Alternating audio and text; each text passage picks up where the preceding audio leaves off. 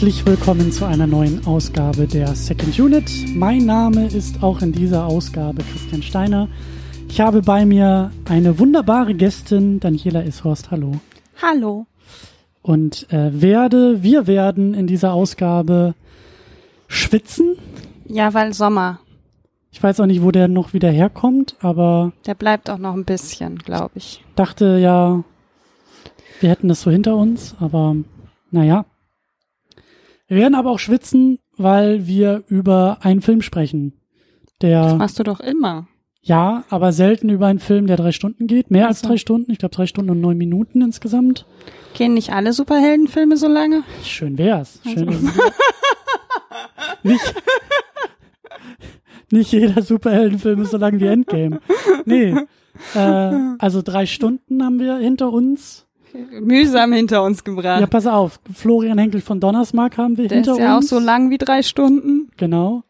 Und dann haben wir ja eigentlich auch noch einen Teil der Biografie Gerhard Richters hinter uns. Fragezeichen, Sternchen, da kommen wir später noch drauf zu sprechen. Und Kunst. Kunst haben wir auch noch hinter uns. Kunst haben wir uns auch noch, ja. Hinter uns, vor uns. Also vor uns ganz viel. Hinter uns liegt schon ganz viel Arbeit und vor uns liegt jetzt noch mehr Arbeit. Genau, und das bei diesen sommerlichen Temperaturen. Ja. Es sind über 30 Grad. Ja. Deswegen äh, äh, kann es vielleicht auch ein bisschen dauern, so im Laufe Dass wir einen Punkt Gesprächs. machen. Wir könnten ja in doppelter Geschwindigkeit sprechen. Das wäre geil, wenn das gehen würde. Das klappt, glaube ich, nicht für die Leute, die es in doppelter Geschwindigkeit nachher hören Ja, die können wollen. das ja dann einfacher hören und die anderen hören es in halber Geschwindigkeit. Dann ist es wieder okay. Siehst du, das ist schon alles zu kompliziert für mein, Okay. Für meine äh, bratenden, brütenden, brutzelnden Gehirnzellen. Aber ich sage einfach mal ja. Gut. Grundsätzlich ja. So machen wir das. Äh, aber der Reihe nach. Der Film Werk ohne Autor äh, war schon vor knapp einem Jahr Thema hier im Rahmen einer Mini-Unit. Ich habe Ja. den, glaube ich, auch schon vor einem guten Jahr in der Pressevorführung gesehen im Kino. Also ich habe ja meine Hausaufgaben gemacht und die Mini-Unit nochmal gehört. Du hast einiges gemacht. Du hast Biografien äh, angelesen, quergelesen, durchgelesen, recherchiert, Mini-Unit gehört. Äh, ja. Ja. Aber, also ich kann mich kaum noch an die Mini-Unit erinnern. Ich äh, weiß aber noch, dass ich am Ende, also dass ich sehr ratlos aus diesem Film gegangen bin, Das stimmt. weil ich nicht weiß, wie der Film zu seinem eigenen Inhalt steht und Wenn er denn einen hat. zu seinen eigenen Proklamationen vielleicht auch steht. Mhm. Und wir haben ja auch schon ein bisschen uns über diesen Film unterhalten, während des Guckens und nach dem Gucken und dann nochmal nach dem Gucken. Und ich glaube aber, dass wir jetzt in dieser langen Ausgabe äh, dieser ganzen Sache ein bisschen näher kommen werden. Ja. Das ist so meine Hoffnung. Meine auch, aber vielleicht gebe ich mich auch der Resignation endlich dann doch vollends hin und nicke einfach nur noch. Also ich habe gemerkt, so in der Vorbereitung, ich schwanke immer zwischen, ich raste aus oder ich gebe mich der kompletten Resignation hin und sage einfach nur noch, ja, hm.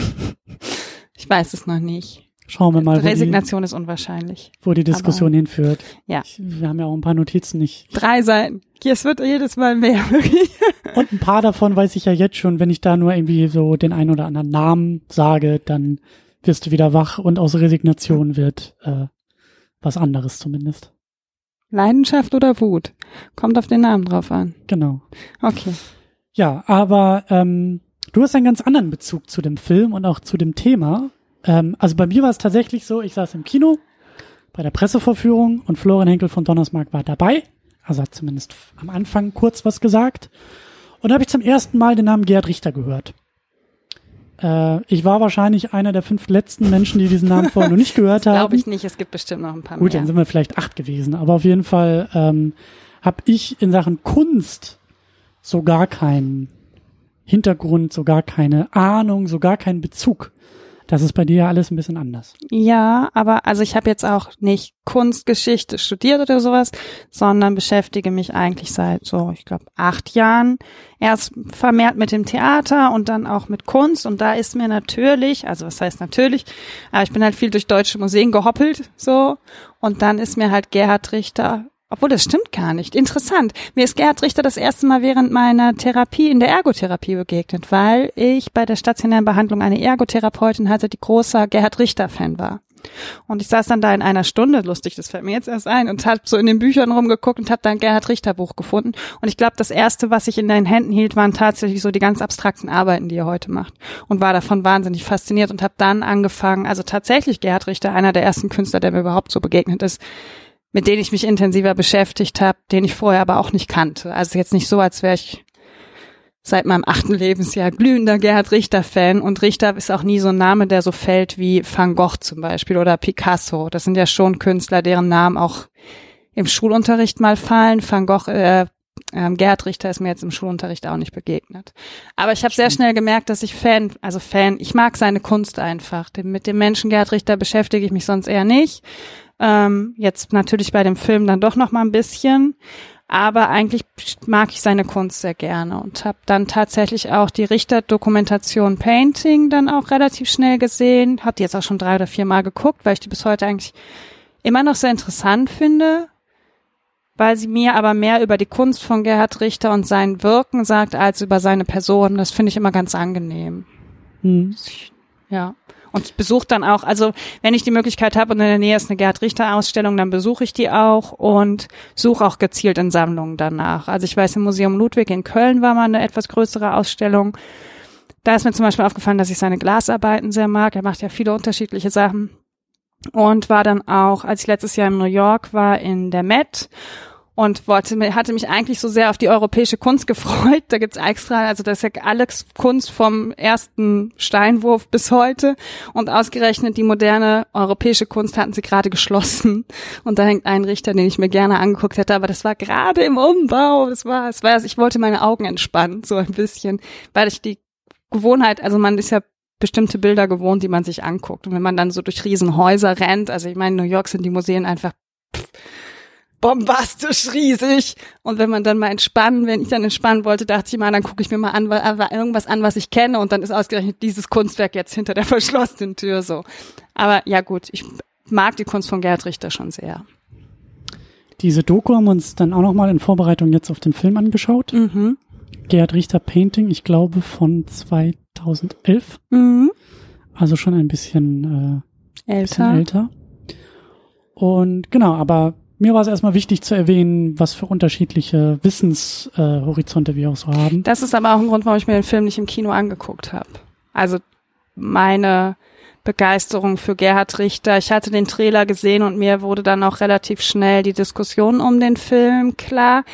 Ich hätte ihn, glaube ich, gern gesehen, aber merkte dann, dass ich da doch mich gesträubt habe. Und ich habe mich auch bis jetzt zuletzt gesträubt, bis wir uns dann über einen anderen Künstler unterhalten haben, der eigentlich noch höher in meiner Gunst steht, Günther Uecker. Und ich erzählt habe, ja, also es ging so um Kunst und Künstler, Kunst vom Künstler trennen. Und ich gesagt habe, na ja, bei Günter Uecker kommt ja auch keiner auf die Idee, die Nägel, die er überall reinschlägt, von seinem Kriegstrauma zu trennen. Da hast du gesagt, ach, bei Werk ohne Autor ist auch einer, der Nägel überall reinschlägt. Und das war dann der Grund, wo ich dachte, na ja, gut, okay, wenn es da jetzt um die Kunstakademie Düsseldorf geht, dann würde ich den, ich glaube, ich hätte den sonst tatsächlich nicht geguckt. Das war wirklich so der ausschlaggebende Punkt, wo ich dachte, okay, jetzt bin ich neugierig, jetzt will ich den Film auch gucken. War ja auch ein bisschen eigennützig. Ich ja. wusste ja, wenn die Neugier bei dir so entfacht ist, dass wir auch noch eine Episode dazu machen, dann kann ich Dödel ja vielleicht auch noch mal ein bisschen was lernen. Und vor allen Dingen äh, hoffe ich, dass wir auch ein bisschen so diesen ganz, also den, den Film auch gut auseinandernehmen können.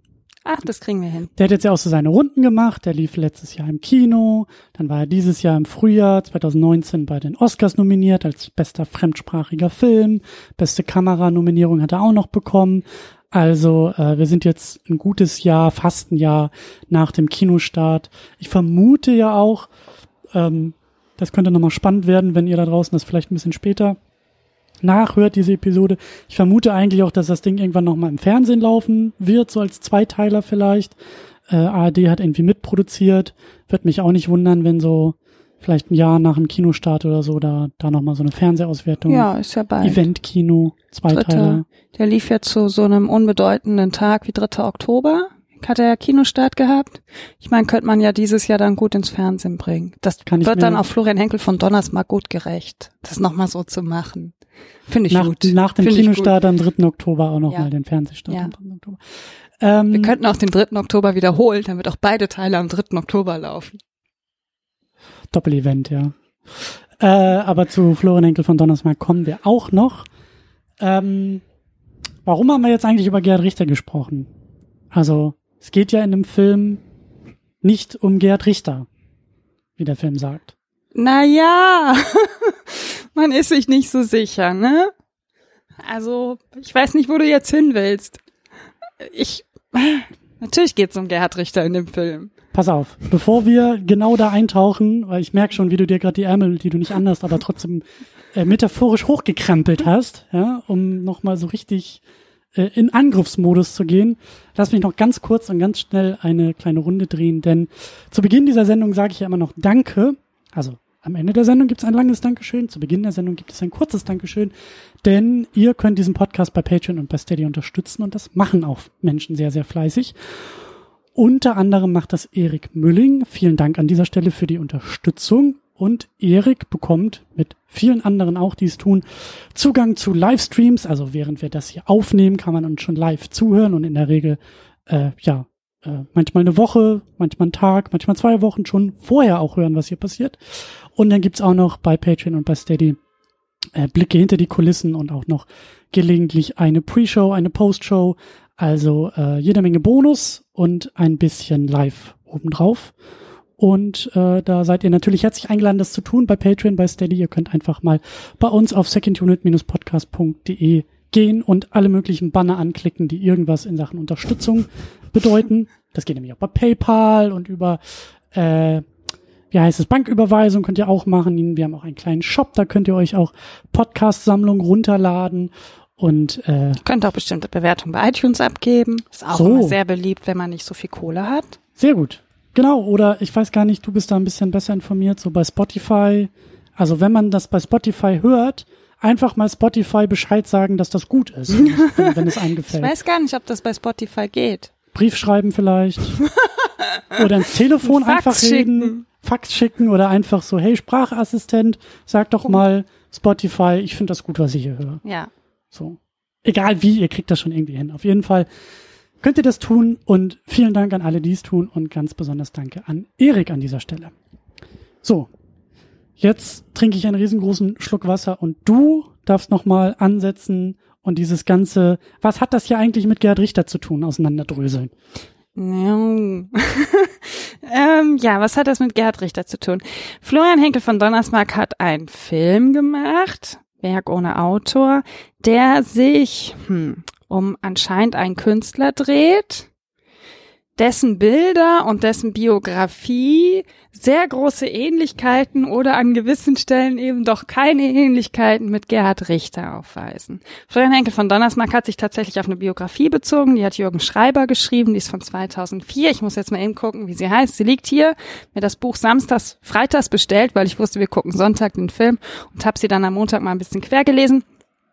Ein Maler aus Deutschland, Gerhard Richter, das Drama einer Familie. Und wenn man jetzt das Buch umschlägt, steht auf der Rückseite, die Grundidee zu Werk ohne Autor verdanke ich dem Journalisten Jürgen Schreiber und seiner Richterbiografie. Florian Henkel von Donnersmarck, Spiegel. Das hat's mit Gerhard Richter zu tun. Also Florian Henkel von Donnersmarck hat die Biografie oder ein Teilaspekt aus Gerhard Richters Leben. Es ist ja nicht, es ist ja kein Biopic. Es geht ja nicht um das ganze Leben von Gerhard Richter und es geht auch nicht um die Kunst von Gerhard Richter. Es geht eigentlich nur um diese Verwirrung oder diese Zufälligkeit, dass sein Schwiegervater SS Frauenarzt war und seine Tante wegen Schizophrenie erst zwangssterilisiert wurde und später dann 1945 starb. Ähm, und darum dreht sich eigentlich der ganze Film. Und wenn man ein bisschen Gerhard Richter Bilder kennt, kann einem das schon auffallen, wenn man den Trailer sieht. Ich glaube, im Trailer sieht man auch das Bild, ähm, wo Gerhard Richter mit seiner Tante drauf ist. Das weiß ich jetzt aber gerade nicht genau. Aber ich meine, es taucht auf und jeder, der sich für Kunst interessiert und Richterbilder kennt, weiß auch sofort, um welchen Künstler es geht. Deswegen finde ich jetzt im Nachgang ein bisschen schwierig, wenn Florian Henkel von Donnersmarck immer sagt, ja, es geht ja nur, es lehnt sich ja nur an seiner Biografie an. Ich glaube, er hat sich da ein bisschen verritten. Über all das wollen wir auch sprechen. Florian Henkel von Donnersmarks verritt Richters Biografie, äh, das Verhältnis dieses Filmes zu Gerhard Richter und vorher vielleicht auch nochmal die Frage klären, was will der Film eigentlich für sich? Was, was, was ist da eigentlich los? Ähm, lass uns doch mal versuchen, diesen drei Stunden, neun Minuten, da geht schon los. Du sagst, es ist kein Biopic. Es ist auf jeden Fall eine, ein Teil einer Lebensgeschichte eines Künstlers.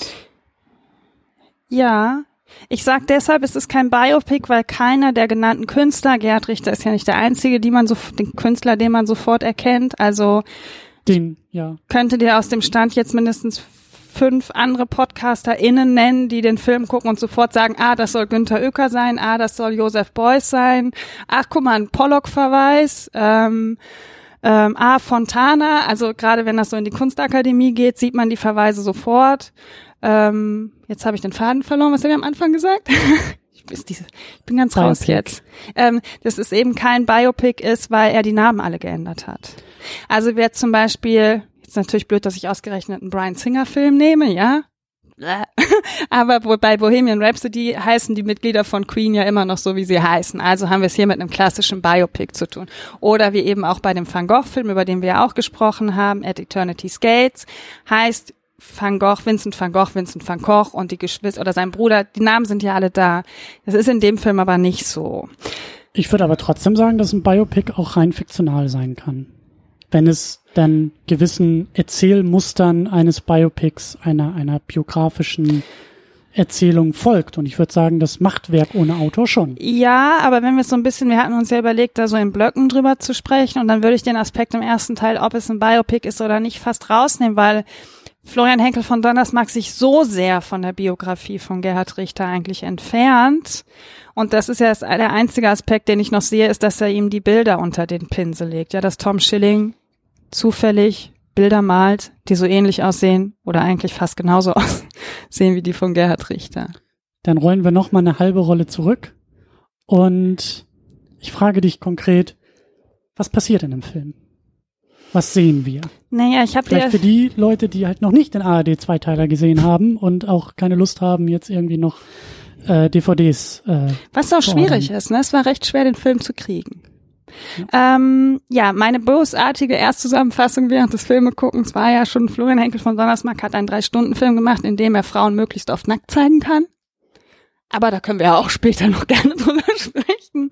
Ähm, ja, es geht halt um ein Jung, Kurt Barnard, der 19 und der Film startet 1937. Das ist Kurt ungefähr fünf, wenn man sich jetzt an Richters Leben orientiert. Gerd Richter ist 32 geboren und ich glaube, die Daten stimmen auch soweit in dem Film. Also zum Beispiel der Anfang der Uni und der ganze Kram. Ähm, also es geht um diesen Kurt Barnard, der schon sehr talentiert als Kind wohl malt. Und es fängt an mit seiner Tante, die mit ihm in eine Ausstellung geht in Dresden über entartete Kunst. Und der Film handelt jetzt davon, wie dieser Kurt erstmal seine Tante verliert, die an Schizophrenie erkrankt ist und ähm, zwangssterilisiert wird.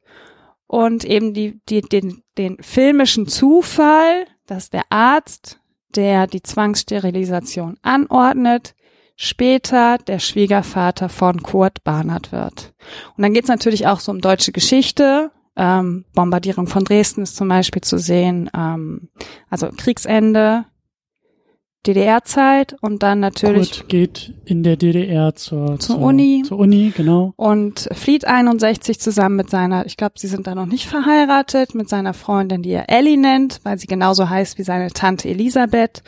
Und er flieht 61, geht dann nach Düsseldorf, studiert weiter in Düsseldorf an der Kunstakademie und ist dann da endlich in der Lage, äh, seine Kunst, die Wahrheit, jetzt habe ich es gesagt, mhm. den Wahrheitsbegriff benutzt, die Wahrheit seiner Kunst zu finden. Also die Idee, was will ich als Künstler überhaupt machen? Und findet das dann, indem er, er wahllos Bilder abmalt und ähm, diese dann verfremdet, indem er noch mit dem Pinsel über die Farbe geht und sie so ein bisschen verwischt. Und ja, dann endet der Film auch 1986, glaube ich, mit einer Ausstellung, die in Wuppertal stattfindet. Und ja, ich glaube, eigentlich geht's im Film aber eher um den Konflikt zwischen Schwiegervater und Schwiegersohn. Ich glaube 68. 86. 86? Diese ja. Ausstellung ist von 86? Ja, ja, die ist von 86. Ach, krass, okay. oder? Hätte ich gar nicht gedacht, weil, nee, kann ja gar nicht sein, weil das Kind doch noch so klein ist. Dann ist sie von 68? Meinst du? Dann habe ich, Ich aber ja. nicht aufgepasst. Äh, lassen wir ein bisschen offen und hoffen auf Kommentare, die es nochmal einordnen können. Aber es wäre ja dann 20 Jahre nach seiner Ankunft an der Uni. Das ist, glaube ich, ein bisschen spät, oder? Hm. Die sind ja alle noch so jung. Ich bin ratlos. Ich habe nicht mehr aufgepasst, richtig. Jetzt War schon wieder so in Rage, weil sie seine Frau nur mit dem Baby kurz gezeigt haben, so als Sidekick. Ich war viel in Rage in dem Film. Äh, ja, da werden wir auch noch drauf zu sprechen kommen, wieso, weshalb, warum. Aber da geht schon los. Also es wird uns das Leben dieses Kurt Barnard gezeigt, zumindest bis zur ersten ähm, großen Ausstellung. Es wird die Geschichte seines Schwiegervaters erzählt, der ähm, bei der SS war und dort bei diesem Sterilisierungs ähm, äh, auch federführend oder zumindest in erster Reihe dabei war, der dann halt eben die, die Tante Barnards ähm, da ähm, äh, ja, also die Diagnose gestellt hat, die dann dafür gesorgt hat, dass sie eben sterilisiert wurde und eben auch ähm, ins KZ kam, so wie, es, wie uns der Film das halt zeigt, oder zumindest halt Ja, vergast wurde. Genau, ich weiß nicht, ob es tatsächlich darum geht, dass sie ins, in, in ein Konzentrationslager war. Meine Interpretation war eher, dass sie in der Klinik war und dann am Ah, okay. 16.02.1945 ähm, in die Gaskammer geschickt wurde. Das wissen, ja. Es wird immer wieder über Kunst geredet. Es wird dann auch stellenweise Kunst gezeigt. Es wird gezeigt, wie Kunst gemacht wird. Darum scheint es irgendwie auch zu gehen. Und ja, wie das alles miteinander zusammenhängt, wollen wir mal ein bisschen versuchen, auseinander zu dröseln. Mhm. Ähm, sind auf jeden Fall viele Aspekte drin. Wir sind uns einig, schwer, sich für eine Sache da, glaube ich, irgendwie zu entscheiden. Ich finde es auch schwer zu herauszufinden, was vielleicht der Film auch irgendwie für einen Fokus irgendwie setzt. Ich glaube, der Film hat keinen wirklichen Fokus. Deswegen ist es vielleicht auch so schwer, sich einen Aspekt rauszusuchen, über den man jetzt konzentriert sprechen möchte. Und was ich noch sagen wollte, weil wir uns auch sehr kritisch mit dem Film auseinandersetzen, ich wollte es zumindest auch nochmal erwähnt haben, äh, für mich sieht er sehr, sehr gut aus, der Film. Er sieht sehr gut aus, er klingt sehr gut, die Musik ist sehr schön, die Bilder, die Ausstattung, das Production Design, Kostümdesign, die Locations sind, sind sehr, sehr schön, sehr stimmig. Du hattest auch so vermutet, dass zum Beispiel da in Düsseldorf auch wirklich an der Kunstakademie gedreht wurde oder zumindest sehr detailgetreu, wenn es Sets waren, irgendwie diese äh, echte Wirkungsstätte rekreiert und ähm, es ist ein sehr aufwendiger, ein aufwendig gemachter Film. Ähm, es gab wohl auch äh, bei den Dreharbeiten so einige Probleme mit der Produktion, weil wohl irgendwie Krankheitsfälle dazu geführt haben, dass dann auch sehr viele Überstunden irgendwie gemacht werden mussten. Irgendwie die Gewerkschaft wurde dazu geholt und äh, da gab es wohl halt, ich weiß nicht, wie man es nennen soll, aber es, Probleme gab es halt während der Produktion. Ähm, ja, aber auf jeden Fall ein, ein, ein großes Ding, das dann eben auch ähm, als äh, Beitrag aus Deutschland bei den Oscars eingereicht wurde und dann in die Auswahl der Nominierung der diesjährigen Oscarverleihung halt für die fünf, also bei den fünf besten, also nominiert als bester fremdsprachiger Film, äh, nominiert und eben äh, dann eben auch beste Kamera nominiert. Meine Vermutung ist einfach ganz stark, dass diese, also die habe ich damals nicht verstanden, die Nominierung. Jetzt, wo ich den Film nochmal, also die beste Kamera habe ich nicht verstanden, wo ich den Film dann jetzt aber nochmal gesehen habe, habe ich so den Eindruck, dass da viel zusammenkommt, weil, also der Film sieht gut aus, kann man sagen, ja, das ist alles die Kameraarbeit. Ich habe aber das Gefühl, dass es irgendwie alles ist. Also Beleuchtung, Kostüm, wie gesagt, Produktionsdesign, da ist einfach, also ganz, ganz viel kommt da zusammen. Ähm, ich würde sagen, es ist mehr als nur die Kamera, die den Film so gut aussehen lässt. Also ich nicke jetzt die ganze Zeit und wir können natürlich über das Gute des Films sprechen, weil da bleibt am Ende nicht so viel übrig. ähm, tatsächlich fand ich die Ausstattung auch großartig. Ich bin ein großer Fan von guten Ausstattung und da muss man einfach sagen, hat Florian Henkel von Donnersmarck einfach ein gutes Händchen für die Person gehabt, die die Ausstattung macht. Ich weiß jetzt leider nicht, wer es war. Ähm, die Ausstattung ist mir auch sofort aufgefallen. Ich mochte auch das Licht und die Ästhetik des Filmes sehr. Mich wundert aber überhaupt nicht, dass der Film für den Oscar dann am Ende ins Rennen gegangen ist. Also das habe ich dir auch schon gesagt, während wir geguckt haben. Das ist so ein typisch, ich würde es jetzt mal ein bisschen, was ich abfällig nenne, so einen Hollywood-Film nennen. So, ähm, da kann sich, stellt sich wahrscheinlich jetzt jeder was anderes drunter vor. Es gibt ja auch nicht die Art von Hollywood-Film, aber ich, es hat mich einfach nicht gewundert, dass der Film am Ende bei den fünf Nominierten mit aufgetaucht ist, weil ich finde, er ist schon sehr US-amerikanisch produziert, er ist schon sehr pompös.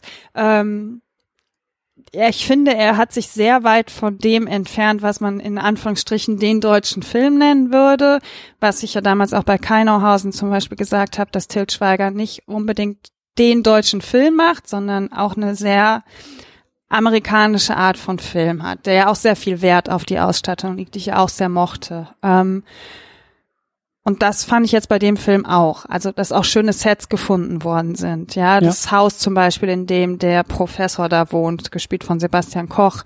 Ähm, oder auch die Kostüme, das war wirklich alles super. Aber das täuscht leider nicht über das ganze andere hinweg, was dann am Ende problematisch ist. Aber ja, da hast du recht. Also das waren auch Dinge, die ich durchaus sehr mochte. Ich mochte auch den Cast sehr. Also über den Cast müssen wir unbedingt noch sprechen. Das tun wir nämlich genau jetzt, weil das für mich auch äh, also eine sehr gute Besetzung äh, in diesem Film. Wir haben schon gesagt, Florian Henkel von Donnersmarck geschrieben und Regie geführt. Ähm, aber wir haben Tom Schilling in der Hauptrolle als Kurt Barnard, der titelgebende ja, Autor, der Kunstwerke schafft oder auch nicht. Wir haben Sebastian Koch als Professor Karl Seeband, der Schwiegervater, der spätere Schwiegervater von Kurt. Äh, wir haben Paula Beer als Ellie Seeband, die Tochter des Professors und dann eben auch die Freundin Schrägstrich Frau von Kurt. Dann haben wir Saskia Rosendahl als Elisabeth May, die Tante von Kurt Barnert, die ihn da am Anfang mitnimmt in die Ausstellung und dann eben wegen, äh, ja, was, was, was ist da die offizielle Diagnose? Irgendwie? Schizophrenie. Schizophrenie. Äh, dann halt eben auch äh, aus der Familie abgeholt wird. Wir haben Ina Weiße als Martha Seeband, das ist die Ehefrau Sie des war Professors. fantastisch. Die Schwiegermutter von Kurt, die Mutter von Ellie, ist ja alles äh, Familiengeschichte hier. Familien sind immer kompliziert, wirklich. Ähm, aber ja, auch, auch sehr, sehr gut gespielt und äh, in den wenigen Momenten sehr, sehr gut dabei. Wir haben Oliver Masucci Yep. Puh, als Professor Antonius van Verten, der spätere, Antonius van Verten. der spätere Dozent von Kurt, der ihn dort in Düsseldorf äh, lehrt. Ein Kunst Künstler, lehrt. der mit Filz und Fett macht. Dann haben wir Hanno Koffler als Günther Preußer. Der macht mit Nägeln an der Kunstakademie. Ich lach mich so tot, wirklich. Und wir haben Lars Eidinger als äh, Ausstellungsführer, Ausstellungs, äh, wie sagt man, äh, er leitet durch diese Ausstellung in der, in der Eröffnungsszene Heiner Kerstens. Kein deutscher Film ohne Lars Eidinger. Ich habe mir noch zwei Leute aufgeschrieben. Mhm. Leider weiß ich nicht, wie sie im Film heißen. Das ist auch nicht so wichtig. Und einen davon sollte man sich auf jeden Fall merken. Das ist einmal Jonas Dassler. Der spielt ja einen der Onkel von äh, Kurt Barnard. Der ein oder die andere könnte Jonas Dassler kennen. Der hat die Hauptrolle in der Goldene Handschuh gespielt. Habe ich nicht gesehen. Werde ich mir auch nicht angucken. Ich habe Jonas Dassler aber am Gorki-Theater gesehen. Und ich habe gemerkt, er hatte seinen ersten Auftritt da, als die Tante Elisabeth abgeholt wird von den ähm, Krankenpflegern, um in die Klinik zu gehen was ja in dem Film eine sehr gewalttätige Szene auch ist. Und dann stand Jonas Dassler im Hintergrund, ich bin schier ausgeflippt. und hat sie gesagt, boah, guck dir mal dieses Gesicht an. Also Jonas Dassler ist für mich wirklich im Moment einer der besten, ich weiß gar nicht, ob man noch Nachwuchsschauspieler sagen kann, aber für mich einer der, von denen ich in den nächsten Jahren wirklich viel erwarte. Ähm, kann auch jedem nur empfehlen, sich am Gorki ein Stück mit ihm anzugucken. Ich habe einen Bericht für eine Akademie gesehen und bin also ich bin, also wirklich, ich bin bald ausgerastet. Der ist so gut, der hat so eine Präsenz, es ist unfassbar. Und das Erstaunliche ist, man merkt es auch in dem Film. Und der hat ja wirklich kaum Szenen, der wird ja relativ schnell erschossen. Der zweite, der mir noch aufgefallen ist, ist Franz Petzold. Ähm, der spielt zusammen mit Kurt Barnard dann in Dresden an der Akademie. Er studiert mit ihm zusammen und Franz Petzold. Ach ja, Es war der Mann, der hinterher mit ihm die dem er sein Auto verkauft hat. Genau. Der ähm, eigentlich mit Elisabeth flirten wollte, die ihn aber ab, hat abblitzen lassen. Stimmt. Ähm, mit den westdeutschen Bleistiften. Ähm, und Franz Petzold ist auch ein wirklich super Schauspieler. Also, aber Jonas Dassler wirklich, wenn euch der Name begegnet, dann müssen alle Alarmglocken anschrillen. So, das ist ja für mich eine der Schauspielerentdeckungen überhaupt in den letzten Jahren. Das ist unfassbar. Das heißt, wir haben schon mal die beiden besten Punkte, die beiden guten Punkte hinter uns. Cast und Kostüm. Cast und, und KK, aber Cast, Cast schreibt man gar nicht. Cast und Aussehen, würde ich sagen. Cast mhm. und das heißt, wir krempeln die Ärmel noch weiter hoch. Es mhm. wird ein Abend des Ärmelhochkrempelns. Mhm. Denn ähm, mir ist wichtig, dass wir, wenn wir über den Film reden, wenn wir in die ganze Sache einsteigen, lass uns mal versuchen, vielleicht über die Figuren reinzukommen. Mhm. Lass uns mal versuchen, am Anfang vielleicht ein bisschen beim Film auch noch zu bleiben. Und das ist ja auch immer ein bisschen die Idee hier, im Laufe der Diskussion Schritt für Schritt uns auch vom Film ein bisschen weiter weg zu bewegen und dann dann erst über Florian Henkel von Donnersmarck zu sprechen, dann erst am Ende über Richter zu sprechen. Aber erstmal zu den Figuren, zu den Figuren äh, dieses Filmes. Ähm, da geht schon los. Wer ist denn eigentlich die Hauptfigur? Gibt es eine Hauptfigur? Ja, es gibt nur eine Hauptfigur. Also es gibt nur einen Hauptdarstellenden in diesem Film und das ist Tom Schilling als Kurt Barnard. Da würde ich schon mal gleich widersprechen und sagen, äh, der Professor Karl Seeband ist genauso wichtig. Der ist wichtig, aber kein Hauptdarsteller. Ich finde schon, aber ich meine, das ist jetzt Semantik, Hauptdarsteller, nicht Hauptdarsteller. Ich finde es sehr bezeichnend, dass dieser Film, er nimmt sich genauso viel, in vielen Stellen genauso viel Zeit für den Karl Seband wie für Kurt Barnard. Es ist auch die Geschichten, also es gibt so Momente, wo der Film Kurt komplett vergisst, weil er die ganze Zeit bei Karl Seband irgendwie bleibt. Und dann sind wir, glaube ich, echt so 20 Minuten oder so, 15, 20 Minuten, glaube ich, nur, also fast schon episodenhaft auf einmal bei dieser Biografie oder bei Ausschnitten dieser Biografie. Wir sehen, äh, wie er da in, einem, in, in, in der SS-Uniform sitzt, an diesem Programm teilnimmt. Ähm, klar, es gibt diese Überschneidung mit der Tante, aber es ist halt irgendwie sehr also der Film wechselt da schon, finde ich, sehr stark auf die Perspektive von, von diesem Nazi-Doktor. Ja, aber auch sonst würde auch die Biografie von Kurt Barnard ja nicht funktionieren. Also mhm. ohne Professor Seeband kein Kurt, also ohne Professor Seeband, das vermittelt uns der Film, findet ja Kurt Barnard niemals zu seiner Kunst. Mhm. Ja, das mhm. steuert ja der Film in drei Stunden darauf zu. Ähm, darf mich nicht schon aufbringen. ich wink schon ab. Ähm, Warum ich sage, dass es nur Kurt Barnard eigentlich der Hauptdarsteller in dem Film ist, weil während diesen drei Stunden jede andere Person quasi zum Nebenschauplatz degradiert wird. Die Geschichte wird nicht auserzählt. Also man kann eine Geschichte natürlich auch nicht auserzählen, dann müsste sie mit dem Tod enden und ist dann eine Geschichte zu Ende. Nein, es gibt ja immer noch Leute, die erinnern dich weiter und so. Mhm. Ähm, es ist nur so bezeichnend, dass der Film eigentlich ist, sich keine Idee davon hat, wie man Personen aus einem Film verschwinden lässt, weil plötzlich sind alle weg. Also Sebastian mhm. Koch, ähm, es gibt die letzte Szene mit Sebastian Koch im Atelier und plötzlich kommt, kommt er einfach nicht mehr vor. Es gibt die letzte Szene von Ellie, wie sie im Museum rumsteht und das Baby in der Hand hält, was einmal mehr macht und alle Männer, da sitzen ja auch im Museum gibt's ja nur Männer und plötzlich ist sie auch kein Thema mehr. Der einzige, der wirklich bleibt, ist Kurt Barnard. Der Film hat einfach keine Idee davon, wie man andere Personen geschickt irgendwie aus der Geschichte raus erzählt bekommt. Ich weiß auch nicht, wie andere Filme das machen. Mir ist es nur noch nie so aufgefallen wie in diesem Film, dass Figuren plötzlich nicht mehr, also die sind ja noch nicht mal mehr nicht zu sehen. Die sind ja noch nicht mal mehr Gegenstand von irgendwas. Mhm. Also es wird nicht mehr über sie gesprochen. Mhm. Ähm, Tom Schill, also Kurt Barnard spricht auch gar nicht mehr von seinem Schwiegervater. Der hat da seine letzte Szene, obwohl wir, wie du sagst, ja manchmal minutenlang Sebastian Koch beim Spielen zugucken Kurt Barnard überhaupt keine Rolle mehr spielt und trotzdem spricht er nie darüber. Also es gibt ganz wenige Momente, wo zum Beispiel Ellie und Kurt mal über den furchtbaren und schlimm die, die Geschichte, die man auch Sebastian Koch da auf den in die Rolle geschrieben hat, ja so holzschnittartig die, das Gefühl von was ist gut und was ist schlecht.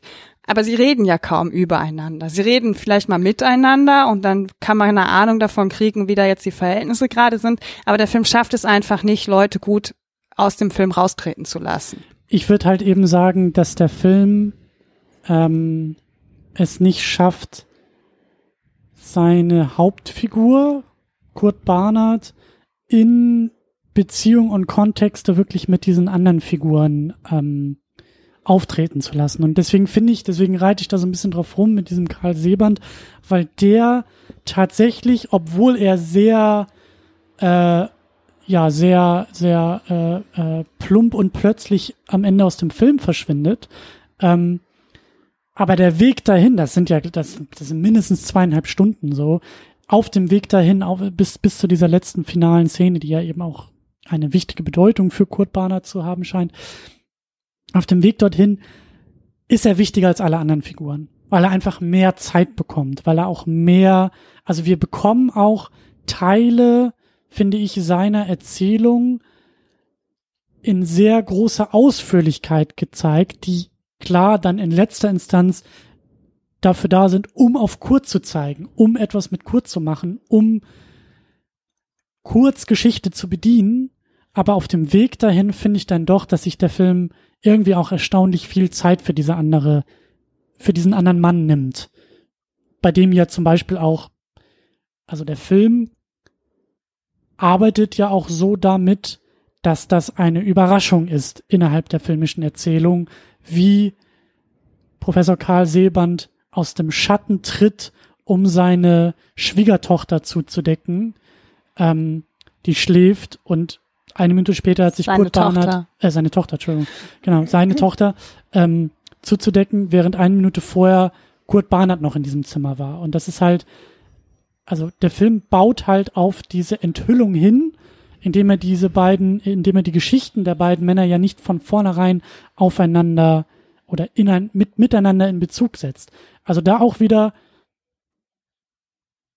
als ich das erste Mal im Kino saß, ich meine, wie gesagt, also wir hatten da irgendwie den Luxus, dass Florian Henkel von Donnersmarck vorher irgendwie noch 10 Minuten, 15 Minuten über seinen Film geredet hat und schon gleich irgendwie versucht hat, den zu erklären und irgendwie zu, zu, zu rechtfertigen und einzuordnen. Aber wenn der nicht da gewesen wäre, wäre es für mich als jemand, der keine Ahnung der realen Person Gerd Richterts hat, der auch nie von dieser ähm, Überschneidung in der Biografie, wenn wir nachher auch noch auseinanderdröseln, wie das eigentlich wirklich war, wenn ich nur diesen Film gesehen hätte, ohne irgendeine Kenntnis außerhalb des Kinos mit in den Kinosaal zu nehmen, wäre das für mich eine Überraschung gewesen. Weil der Film so tut, so arbeitet, dass es eine Überraschung sein soll für alle, die es nicht wissen. Ja, aber da finde ich, macht sich auch die Plumpheit des Films ein bisschen bemerkbar. Ich wusste das bis zu dem Film von der Biografie des echten Künstlers auch nicht. Das wurde mir auch erst klar, als dann Florian Henkel von Donnersmarck diesen Film gemacht hat.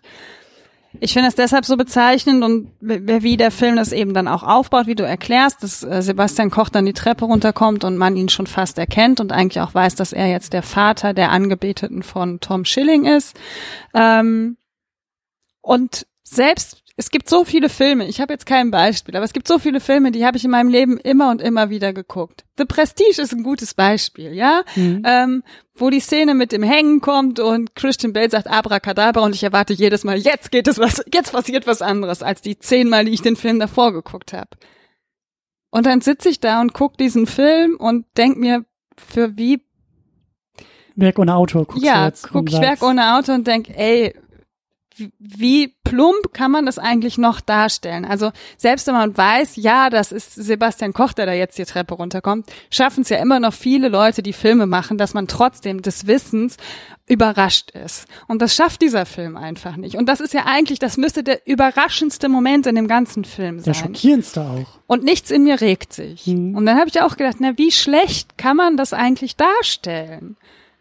Also ich sage ja, selbst wenn man den Film oder weiß, worum es in dem Film geht, wir haben ja auch schon viel über Spoiler und so gesprochen, es, meistens bin ich da ja relativ schmerzfrei, weil ich denke dann, ent- man fühlt trotzdem noch viele Dinge, ja, aber in dem Film saß ich da und habe gedacht, für wie blöd will der mich jetzt eigentlich verkaufen? Also wie plump kann man eigentlich einen Film machen? Und ich finde, in der Szene ist es wirklich, an der Szene konnte man, konnte ich das dann wirklich gut ablesen, dass ich dachte, nee, also echt, ich habe nichts gespürt. Bist du in der Lage, Kurt Barnard zu beschreiben? Was ist das für ein Mensch?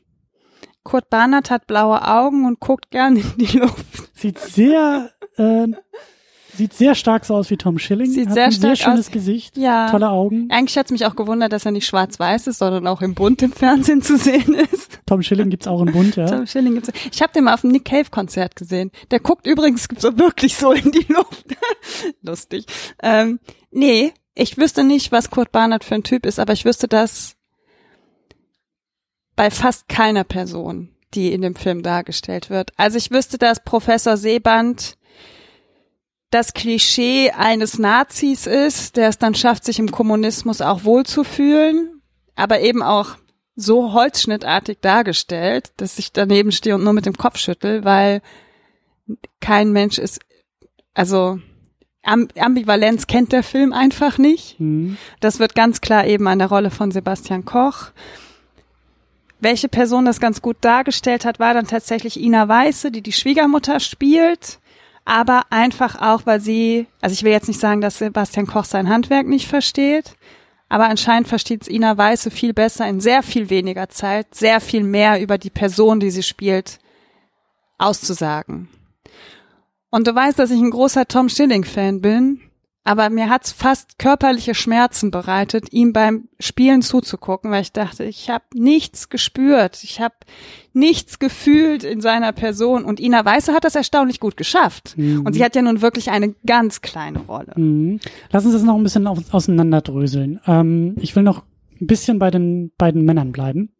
Bei Ge geht ja auch fast nur Männer. Ja, Kurt Barnard und, und Karl Seeband. Ich würde sagen, Kurt ist, ähm, also das Verhältnis von Kurt zur Kunst ist auch schon sehr bruchstückhaft irgendwie dargestellt. Der Film arbeitet mit Sätzen und mit kleinen, äh, kleineren Einstellungen. Seine Tante sagt, ah, ich nehme ihn hier mit ins Museum, damit äh, sein, sein Talent gefördert wird, äh, weil mein Neffe malt gerne. Dann sehen wir ein, zwei Bildchen, die anscheinend der fünf-, sechsjährige Kurt Barnard malt.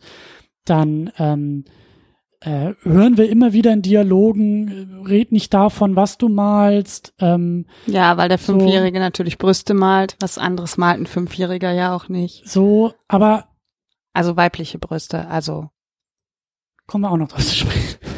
Der Film verpasst es, glaube ich, seinen Kurt Barnard zu definieren und zu beschreiben und auszufüllen. Also auch als Erwachsener, als, als Jugendlicher, aber als Erwachsener, der an der Kunstakademie in Dresden angekommen ist, der an der Kunstakademie in Düsseldorf angekommen ist. Da sind oft, also allein die Tatsache oder will der Film wahrscheinlich auch gar nicht, aber der Film zeigt mir nicht, erklärt mir nicht, warum Kurt Barnard zum Stift greift, zum Pinsel greift.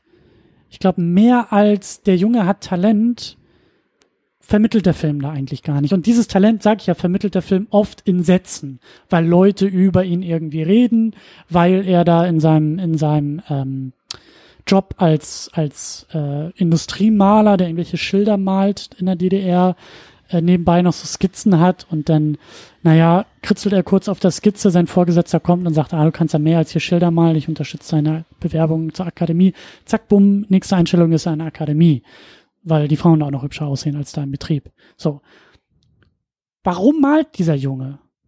ich Was- habe keine was, Ahnung. Was, warum ist es der Pinsel? Warum ist es nicht der Stift? Warum ist es nicht die Skulptur? All das erfahren wir erstmal gar nicht in dem Film. Und Man kriegt ja auch kaum eine Idee davon, was ihn antreibt. Also die Mhm. einzige Idee, die der Film oder das einzige, was man vielleicht erahnen kann, ist, dass Kurt Barnard in den Westen möchte, weil er keine Lust mehr hat auf sozialistischen Realismus, also das Malen von Sichel und Hammer und Bauern so. Aber ansonsten erfahren wir eigentlich nichts. Wir Mhm. erfahren auch nicht, warum er jetzt zufällig bei dem ganzen Suchen anfängt, die Fotos abzumalen. Also natürlich will der Idee uns, der Film uns das als Idee verkaufen, ja, dass er dann zufällig Rainer Bock spielt in dem Film zum Beispiel auch mit, ein Foto sieht von diesem ähm, Mann, der maßgeblich dafür daran beteiligt war, dass man sich eben entschieden hat, geisteskranke Menschen aus den Kliniken rauszuholen, weil die Plätze für Soldaten gebraucht worden sind, für gute Deutsche, ja, für gesunde Körper und hat dann äh, entschieden, dass dann halt die Leute, die ähm, geisteskrank sind, ähm, in entlegendere Kliniken kommen. Und diese Rolle spielt halt Rainer Bock und Kurt Barnert findet dann zufällig ein Foto, wo dann Jahre später in den 60er oder 50ern, glaube ich, ähm, nee, muss ja in den 60ern schon sein, ähm, Rainer Bock dann doch schlussendlich gefasst wird und dieser SS-Verbrechen überführt wird. Zufällig wählt er natürlich dieses Foto, um auch darauf hinzuarbeiten, dass Kurt Barnard seine Kunst natürlich nur findet, um das Trauma der Verstrickung, also eigentlich will der Film vielleicht sagen, es geht um das Trauma der Kriegstrauma, das Trauma der getöteten Tante. Ähm, aber selbst das, jetzt wo du es so sagst und formulierst, macht's bei mir erst Klick, weil im Film selbst habe ich diese, diese Beziehung, die ja drei Stunden oder zweieinhalb Stunden vorher. Es, es fällt wurde, auch kaum auf. Ich gar glaub, nicht mehr irgendwie. Mir war es nur so im Kopf, weil ich Rainer Bock wirklich als Schauspieler gerne mag und dachte, mhm. ach guck mal, da taucht er wieder auf. Der taucht mhm. ja in dem Film dreimal auf. Zweimal sitzt er am Tisch und einmal ist er auf dem Foto zu sehen. So mhm. viel öfter sehen wir ihn ja gar nicht. Aber es ist auch ein guter Punkt. Der Film zeigt uns auch nicht wirklich, wie Kurt seine Tante auch mit sich herumträgt. Gar nicht. Es geht Wie, über was das, das, mit ihm als Erwachsener an der Akademie macht, dass er, ich meine, wahrscheinlich, er, das wird ihm als Kind auch wahrscheinlich ja nur erzählt worden sein, wenn überhaupt, wenn die das damals überhaupt irgendwie gewusst haben, was aus der Tante überhaupt das, geworden also, ist. Also das, der, das, das, das ignoriert der Film ja auch. In der Biografie, Wir sehen hab, das ja. In der Biografie weiß die Familie das.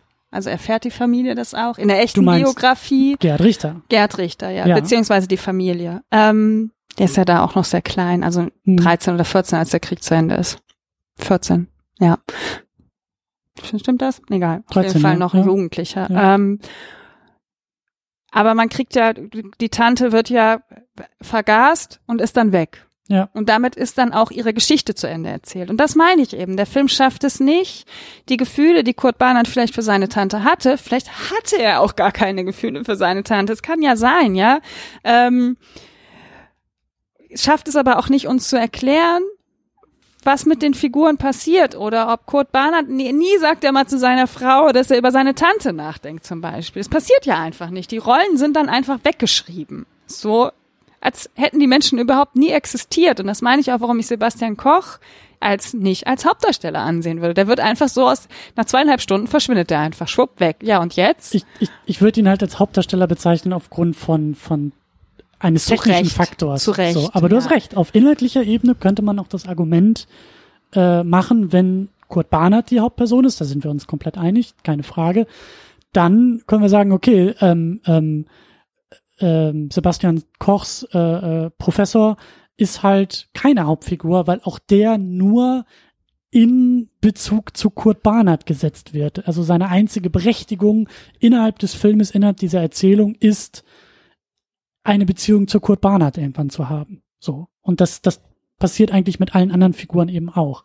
Und ähm, aber über den möchte ich auch noch kurz ein bisschen was äh, loswerden, also über diesen Professor, ähm, äh, ich vergesse Karl Namen, Seeband. Karl Seeband, ähm, der halt, wie du sagst, sehr eindimensional gezeigt wird, der sehr mh, hm, irgendwie opportunistisch ist, von sich selbst überzeugt ist, arrogant ist, überheblich ist, sich selbst aufgrund seiner Fähigkeiten, seines seines, ich will nicht sagen Handwerks, aber die Medizin, die er studiert hat, die macht ihn aus. In diesen Beruf legt er auch noch Ideologie und Berufung vielleicht irgendwie. Also gerade diese Nazi-Ideologie, die dann eben auch äh, 10, 20 Jahre später immer noch bei seiner Tochter und seinem äh, ungewollten Schwiegersohn, äh, zukünftigen Schwiegersohn sich irgendwie dann auch noch äußert. Ähm, ähm, also ein sehr, ein sehr ähm, falsch, aber dennoch überzeugter Mensch, der ja da auch im Gefängnis sitzt dann und in, in Kriegsgefangenschaft ist und in dieser Gefangenschaft halt über seine Profession als äh, Gynäkologe dann äh, auch noch das Kind des russischen äh, wie sagt ja. man, Militärs äh, Weil er hört, Welt dass bringt. das Kind falsch liegt er hört, an dass das Kind Schrein. falsch liegt, genau. So und und das ist nämlich der Punkt, auf den ich hinaus will dort sagt er den Satz, also er wird gefragt von dem Russen, warum helfen Sie mir hier eigentlich? Und er bleibt überzeugt und bei sich und sagt, weil ich es kann. Und das ist ein Satz, den wir dann Jahre später von Kurt Barnard am, an seinem, an seinem äh, Berufsort hören, als er da diese Schilder halt malt, freihändig, weil er ja anscheinend ein guter Handwerker mit dem Pinsel ist und halt diese ganzen Schablonen nicht braucht, um beschriftete äh, Schilder äh, zu, zu fabrizieren. Da sagt er genau diesen, diesen gleichen Satz zu seinem Arbeitskollegen. Die beiden Männer haben sich nie getroffen, zu dem Zeitpunkt nie getroffen, stehen in keiner Beziehung, in keiner Relation, außer diese Tante da irgendwie, aber die sind über, die kennen sich gar nicht, die können sich gar nicht kennen.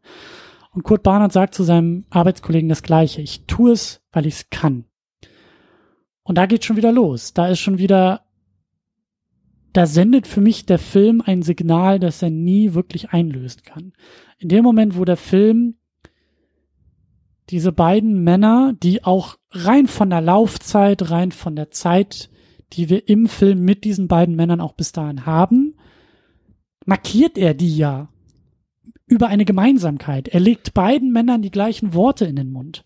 Und natürlich, also rein filmanalytisch, muss man natürlich gleich die Frage stellen, aha, der Film setzt hier eine Beziehung, markiert hier diesen Be diese beiden Männer. Da muss man sich ja die Frage stellen, wie stehen die, wie stehen die denn zueinander? Aber eigentlich markiert der Film die beiden ja schon miteinander, indem er Kurt Barners Tante in das Untersuchungszimmer von Karl Seband setzt. Ja. Also es ist ja die erste Verbindung, die der Film herstellt. Die zu dem Zeitpunkt ähm, ja eher noch eine anekdotische ist, beziehungsweise eine Verbindung, die ja erst später eingefüllt wird, wenn Seband aus dem Schatten tritt in der Szene, in der vor Kurt Barnett war. Also St zu dem Zeitpunkt sind sie ja quasi noch gar nicht verbunden, weil der Film hat ja noch nicht diesen großen, aber das diese sind, Enthüllung gehabt. Das sind sie ja beim Buchstabenpinseln und bei der Entbindung auch noch nicht.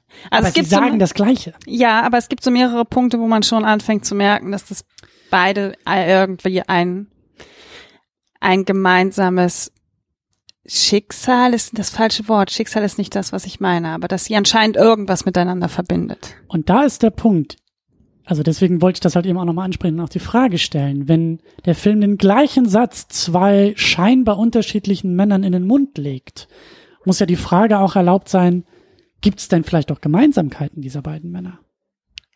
Weil sie sagen ja das Gleiche.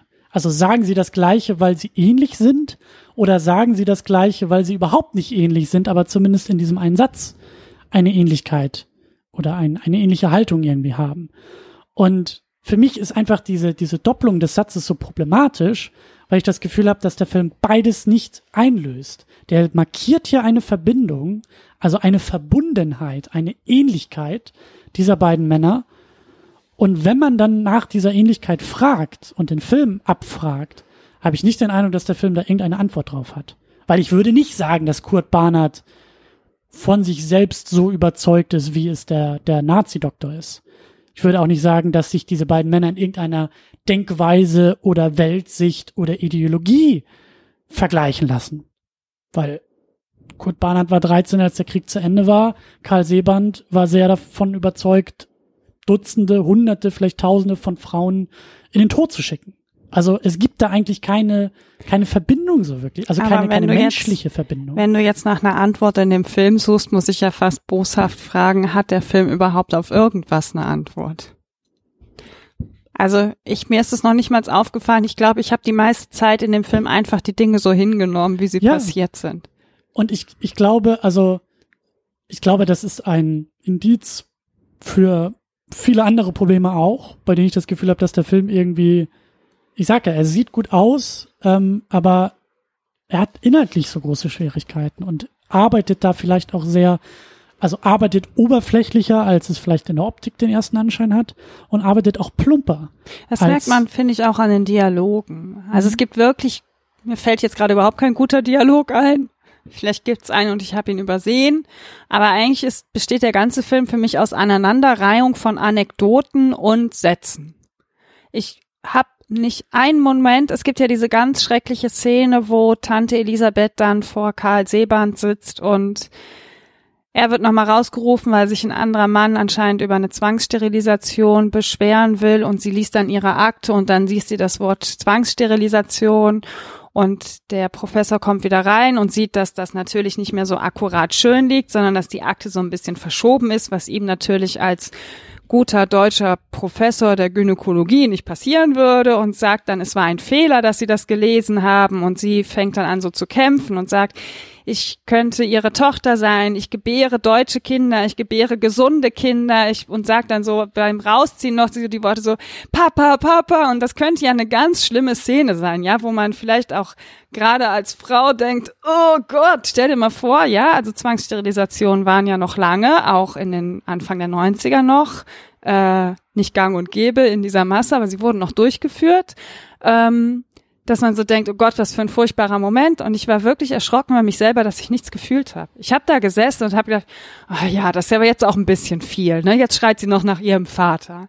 Und das in einem Moment, der eigentlich hoch emotional sein müsste. Oder auch die Vergasung. Ich saß da und habe gedacht, es geht einfach alles gar nicht. Es geht alles nicht und ich spüre nichts dabei das fand ich eigentlich für mich selber, mich selber zu beobachten und zu denken, krass, ich sehe gerade, wie hier Frauen vergast werden und spüre nichts. Und das finde ich so bezeichnend für den ganzen Film. Und das tut mir dann auch wirklich schon fast leid für den Film. Ja, weil ich denke, es kann nicht wahr sein, dass man da irgendwelche Emotionen aus mir rausholen will und nichts regt sich. Gar nichts. Du hast auch gerade gesagt, dass es eine, eine, eine Aneinanderreihung von Anekdoten oder von Ereignissen ist und genau das ist es für mich halt auch, dass,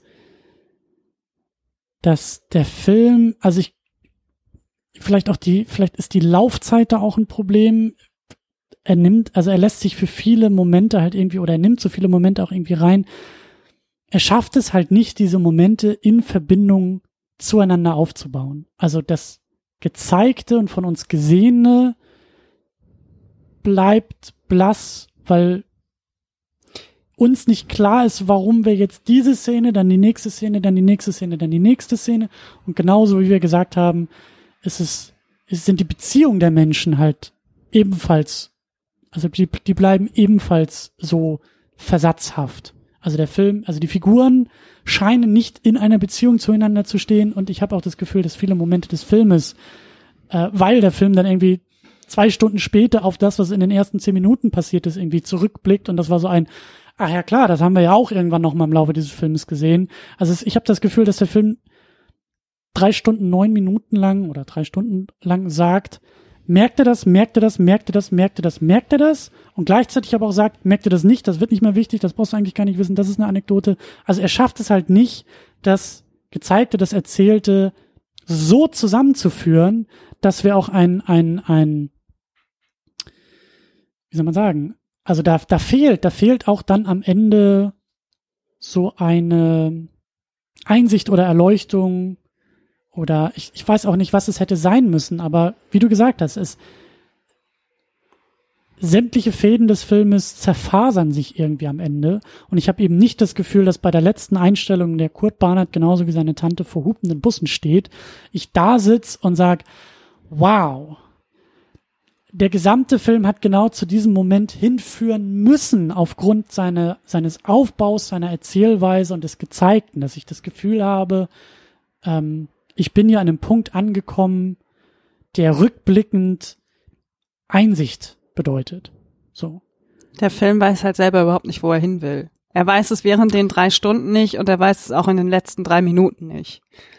Und ich glaube auch nicht, Eindruck. und ich glaube auch nicht, dass er dabei weiß, was er sagen will, was seine These ist, was seine Es sind Aussage ja auch ist. sehr große Themen, ja. Also vielleicht hat Florian Henkel von Donnersmarck auch einfach drei Wasserkisten aufeinander gestapelt, hat die hochgehoben, hat nach drei Minuten gemerkt, Mann, scheiße, das ist aber ganz schön schwer. So, vielleicht hat es auch eine getan.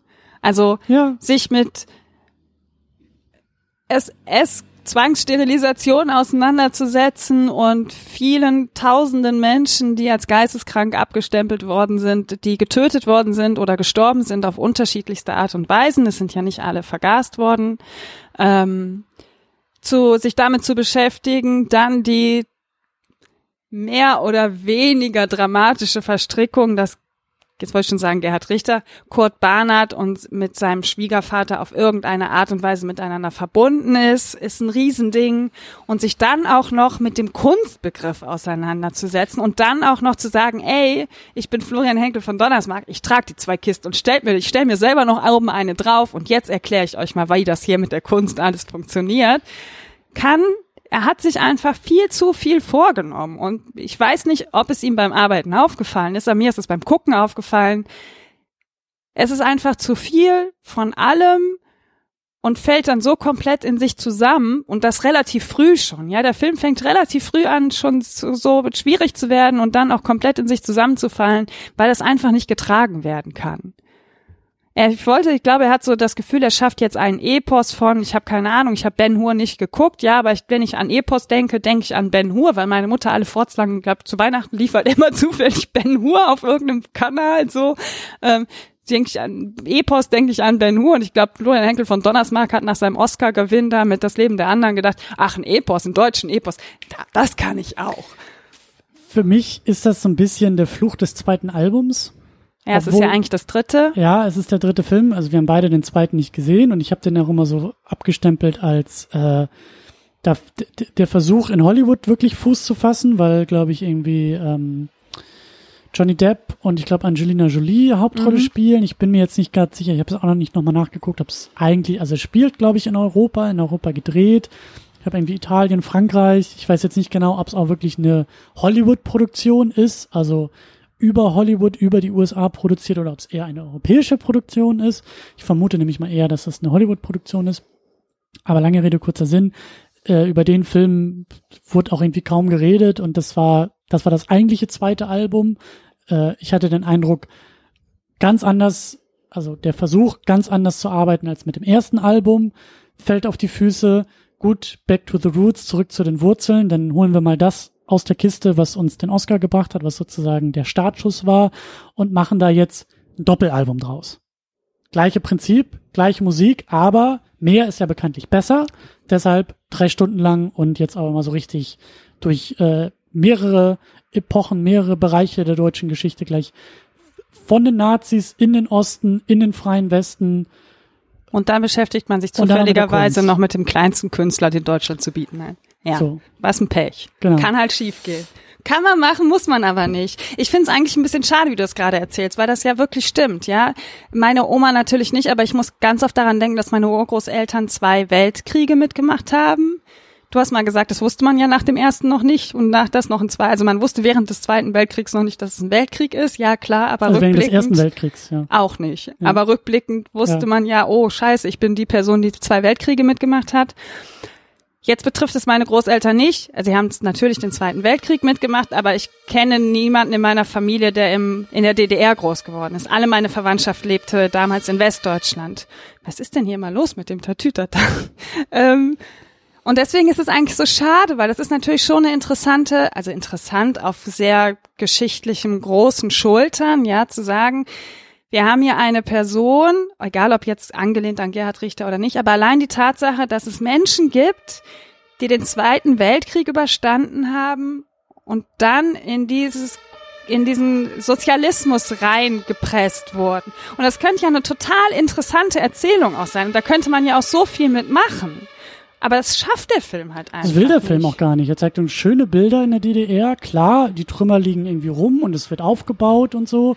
Aber also jedes Mal, wenn Kurt Barnard mit seiner Ellie irgendwie im Park spazieren ist, das Licht ist weich, die Bäume sind schön, die ja. Natur ist da. Also da, da der ist Weichzeichner keine... liegt über der Frau. Die scheint ja quasi wie ein engelsgleiches Geschöpf durch den Park zu stapfen. Das auch noch, aber es ist halt, also wann, also du hast vollkommen recht wo äh, verhält sich Kurt Bahner zu dem System, in dem er lebt? Ja, wenn er seine Fresskinder irgendwie an die Wand malt Auf und die sagt, er keinen Bock hat. eigentlich ist es nicht das, worauf ich Bock habe. So, aber auch da merkt man keine keine persönliche Betroffenheit und du sagst, Tom Schilling ist hier fehlbesetzt und oh Gott, ich, ich halt, hab's wirklich gesagt, ne? Naja, also ich, also in der allerletzten Szene, also ich würde halt eher sagen, Tom Schilling wusste einfach nicht, was er machen soll in diesem Film. Ja. Ähm, weil ich nicht glaube, dass das Drehbuch, was er gelesen hat, ihm einen Anhaltspunkt dafür gibt, was die Motivation dieser Figur eigentlich ist, die weißt er da spielen soll. Und dann, es tut mir jetzt leid, das zu sagen, brauchst du vielleicht dann eben doch so Menschen, die fast nur, die nur Nebenrollen spielen, wie eine Ina Weiße, wie ein Ben Becker, wie ein Lars Eidinger, wie ein Franz Petzold, wie ein Rainer Bock oder wie ein Jonas Dassler, die es immer noch schaffen, aus dem beschissenen Drehbuch wenigstens ein bisschen was rauszuholen. Und das sind diese fünf oder sechs Leute, allen voran Ina Weiß, ja, die das ja von diesen sechs Personen noch die meiste Spielzeit dann als Nebendarstellerin hat, die es wirklich noch schaffen, aus den plumpen Sätzen, den man ihnen ins Drehbuch geknallt hat, allein mit ihrer Mimik was rauszuholen. Eigentlich hat der Film nur Glück, nur Glück, dass er mit so guten Nebendarstellerinnen besetzt ist, die überhaupt noch ein bisschen was aus ihrer Rolle rausholen. Und du, ich mag Tom Schilling wirklich, aber er schafft es einfach nicht. Er ist für das, was Florian Henkel von Donnersmarck anscheinend erwartet, weil er es handwerklich selber nicht hinbekommt, ja, schafft Tom Schilling einfach nicht. Er schafft es einfach nicht. Und auch alle anderen, die Paula, wie heißt sie? Bär? Mhm die bestimmt eine fantastische Schauspielerin ist, aber ich saß hinterher und habe zu dir gesagt, ey, am liebsten würde ich mich über die zwei Hauptdarstellerinnen so dermaßen aufregen und ich weiß genau, dass es unfair ist, weil es liegt nicht an den Darstellerinnen, es liegt an dem, was Florian Henkel von Donnersmarck von ihnen wollte oder ihnen nicht vermitteln konnte, ja? Und Tom Schilling, wirklich, das tat mir im Herzen weh. Ich bin ein Fan, wirklich von Oh Boy, das ist einer meiner Lieblingsfilme. Ja, ist einer der besten Filme überhaupt. Und dann sehe ich da Tom Schilling, wie er schmachtend auf seine Leinwand und an seiner Leinwand vorbei und auf Ellies Brüste und in den Baum und oh nee, ich habe mich so geärgert. Es, es hat mir in der Seele wehgetan, diesen Mann in dieser Rolle zu sehen. Und ich weiß, dass es nicht an, du merkst es halt daran, dass es auch anders, dass andere Darstellerinnen es auch können, die sind aber dann halt einfach noch einen Tacken besser. Das muss man halt auch sagen, ja. Nicht jeder Schauspieler und jede Schauspielerin kann die gleiche Leistung abrufen. Deswegen gibt's halt immer welche, die ein bisschen besser sind. Und wenn man da ein bisschen in dem Film drauf achtet, sieht man das eigentlich auch relativ gut. Ich weiß nicht, was ich jetzt von der Kritik an Tom Schilling im Rahmen dieser Diskussion halten soll. Da muss ich mich jetzt noch ein bisschen. Du, du weißt selber, dass mir das sehr weh tut, ja? Mir auch gerade. Mir auch. Aber Du weißt aber auch, dass ich recht habe. Du hast selber mitten im Film zu mir gesagt, boah, Daniela, du musst mal auf die letzte Szene achten. Sag mir mal, was du davon hältst. Ich sag ja zur Verteidigung von Tom Schilling, es liegt einfach da, also ich vermute einfach, dass der wirklich nicht wusste. Der ist ans Set gekommen und, und, und Florian Henkel von Donnersmark sagt, mach's genauso wie im Drehbuch und Tom Schilling sagt, ja, aber da stehen nur Worte, die ich sagen soll. Ich habe keine Ahnung, was Kurt Barnert in dem Moment fühlt, weil du mir das nirgendwo ins Drehbuch reingeschrieben hast. Und deswegen hast. kann ich auch so einer Paula Bär keinen Vorwurf machen. Ja, du ja. weißt, wie sehr ich mich aufgeregt habe über die Darstellung. Und irgendwann habe ich aber auch gecheckt, es liegt nicht an ihr. Dann tust doch auch noch mal an dieser Stelle. Was? Mich über die Darstellung aufregt? Ja, ich habe da mal was vorbereitet. Herzlich willkommen zum TED Talk von Daniela Ishaus, die Frauen unter Florian Henkel von Donnersmarck. Also, Florian Henkel von Donnersmarck muss ein Frauenbild haben. Also ich weiß so, die erste halbe Stunde habe ich zu dir gesagt, hm, ich frage mich, was Florian Henkel von Donnersmarck für ein Frauenbild hat. Nach etwa anderthalb Stunden habe ich gedacht, okay, mir ist jetzt klar, was Florian Henkel von Donnersmarck für ein Frauenbild hat. Ich muss es nicht mehr sehen, um mich dann die letzten anderthalb Stunden einfach, ich habe, ich hab, glaube ich, irgendwann auch aufgegeben. Ich weiß, irgendwann mittendrin kam wieder Paula Bär nackt auf dem Rücken liegend mit ihren Brüsten und ich so, Oh, nicht schon wieder. Also, ich habe mich richtig, richtig aufgeregt. Das Problem, ich habe kein Problem mit Nacktheit. Ich weiß, dass ich immer anfange, mich zu verteidigen, wenn ich mich darüber aufrege. Das hat aber auch Gründe. Ähm, wir haben uns da schon oft drüber unterhalten, dass ich zu dir gesagt habe, ich bin so lange durch Ausstellungen, in Filme, in Theaterstücke gegangen und war so konditioniert auf den männlichen Blick, dass mir es einfach nie aufgefallen ist, wie schlecht Frauenrollen dargestellt werden, wie voyeuristisch auf Frauen geblickt wird. Und es hat tatsächlich bis, zuletzt, bis zum letzten Jahr gedauert, als ich in einer Jean Mam Ausstellung war. Das war eine Berliner Künstlerin, die während des Zweiten Weltkriegs auch hier in Berlin weiter gemalt und gearbeitet hat und die hauptsächlich ihr Geld mit Modezeichnen und ähm, Aquarellen verdient hat. Und die hat halt viele Akte gemalt. Und ich stand vor den Akten und habe gedacht, boah, krass, ja, das ist auch nackt, aber das ist irgendwie anders nackt. Das fühlt sich irgendwie anders an, nicht so, da, nicht so ausgestellt. Und wenn ich Nacktheit im Film sehe, begegne ich ganz oft Nacktheit, die Männer mir zeigen. Also Florian Henkel von Donnersmarck zeigt mir nackte Frauen so, wie er sie sieht und so, wie er sie dargestellt haben möchte. Und ich merke, dass ich da keinen Bock mehr drauf habe. Es gibt Regisseure, die schaffen das besser. Florian Henkel von Donnersmarck gehört nicht dazu. Mhm. Jetzt ist das Problem nicht nur die Darstellung von Nacktheit in dem Film, sondern auch, wie Männer sich drei Stunden lang über Frauen äußern. Ich habe mal ein paar Sätze, die mir auf, dann noch am nächsten Tag im Kopf geblieben sind, ähm, aufgeschrieben. Ben Becker ist ja hier, der da in der Fabrik mit Tom Schilling, da Kurt Barnard zusammenarbeitet und äh, sieht da seine Zeichnung, die er mit Kohle gemacht hat und sagt dann zu Kurt Barnard, ich unterstütze deine Bewerbung an der Akademie in Dresden, da sind die Frauen auch schöner als hier. Nächste Einstellung. Vier Frauen in bunten Röcken kommen wallend die Treppe runter, kichern und schütteln ihr Haar. Erstens. Franz Petzold in seiner Assistentenstelle da an der Uni Dresden zu Kurt Barnard, ich bekomme Mädchen ins Bett, nur weil ich dein Assistent bin. Dann hier, ähm, wie war das mit Günther, wie heißt der? Der heißt ja nicht Günther Uecker, der Nagelmann. Günther der Preußer. Nagelmann, Moment, genau, Günther Preußer. Günther Preußer.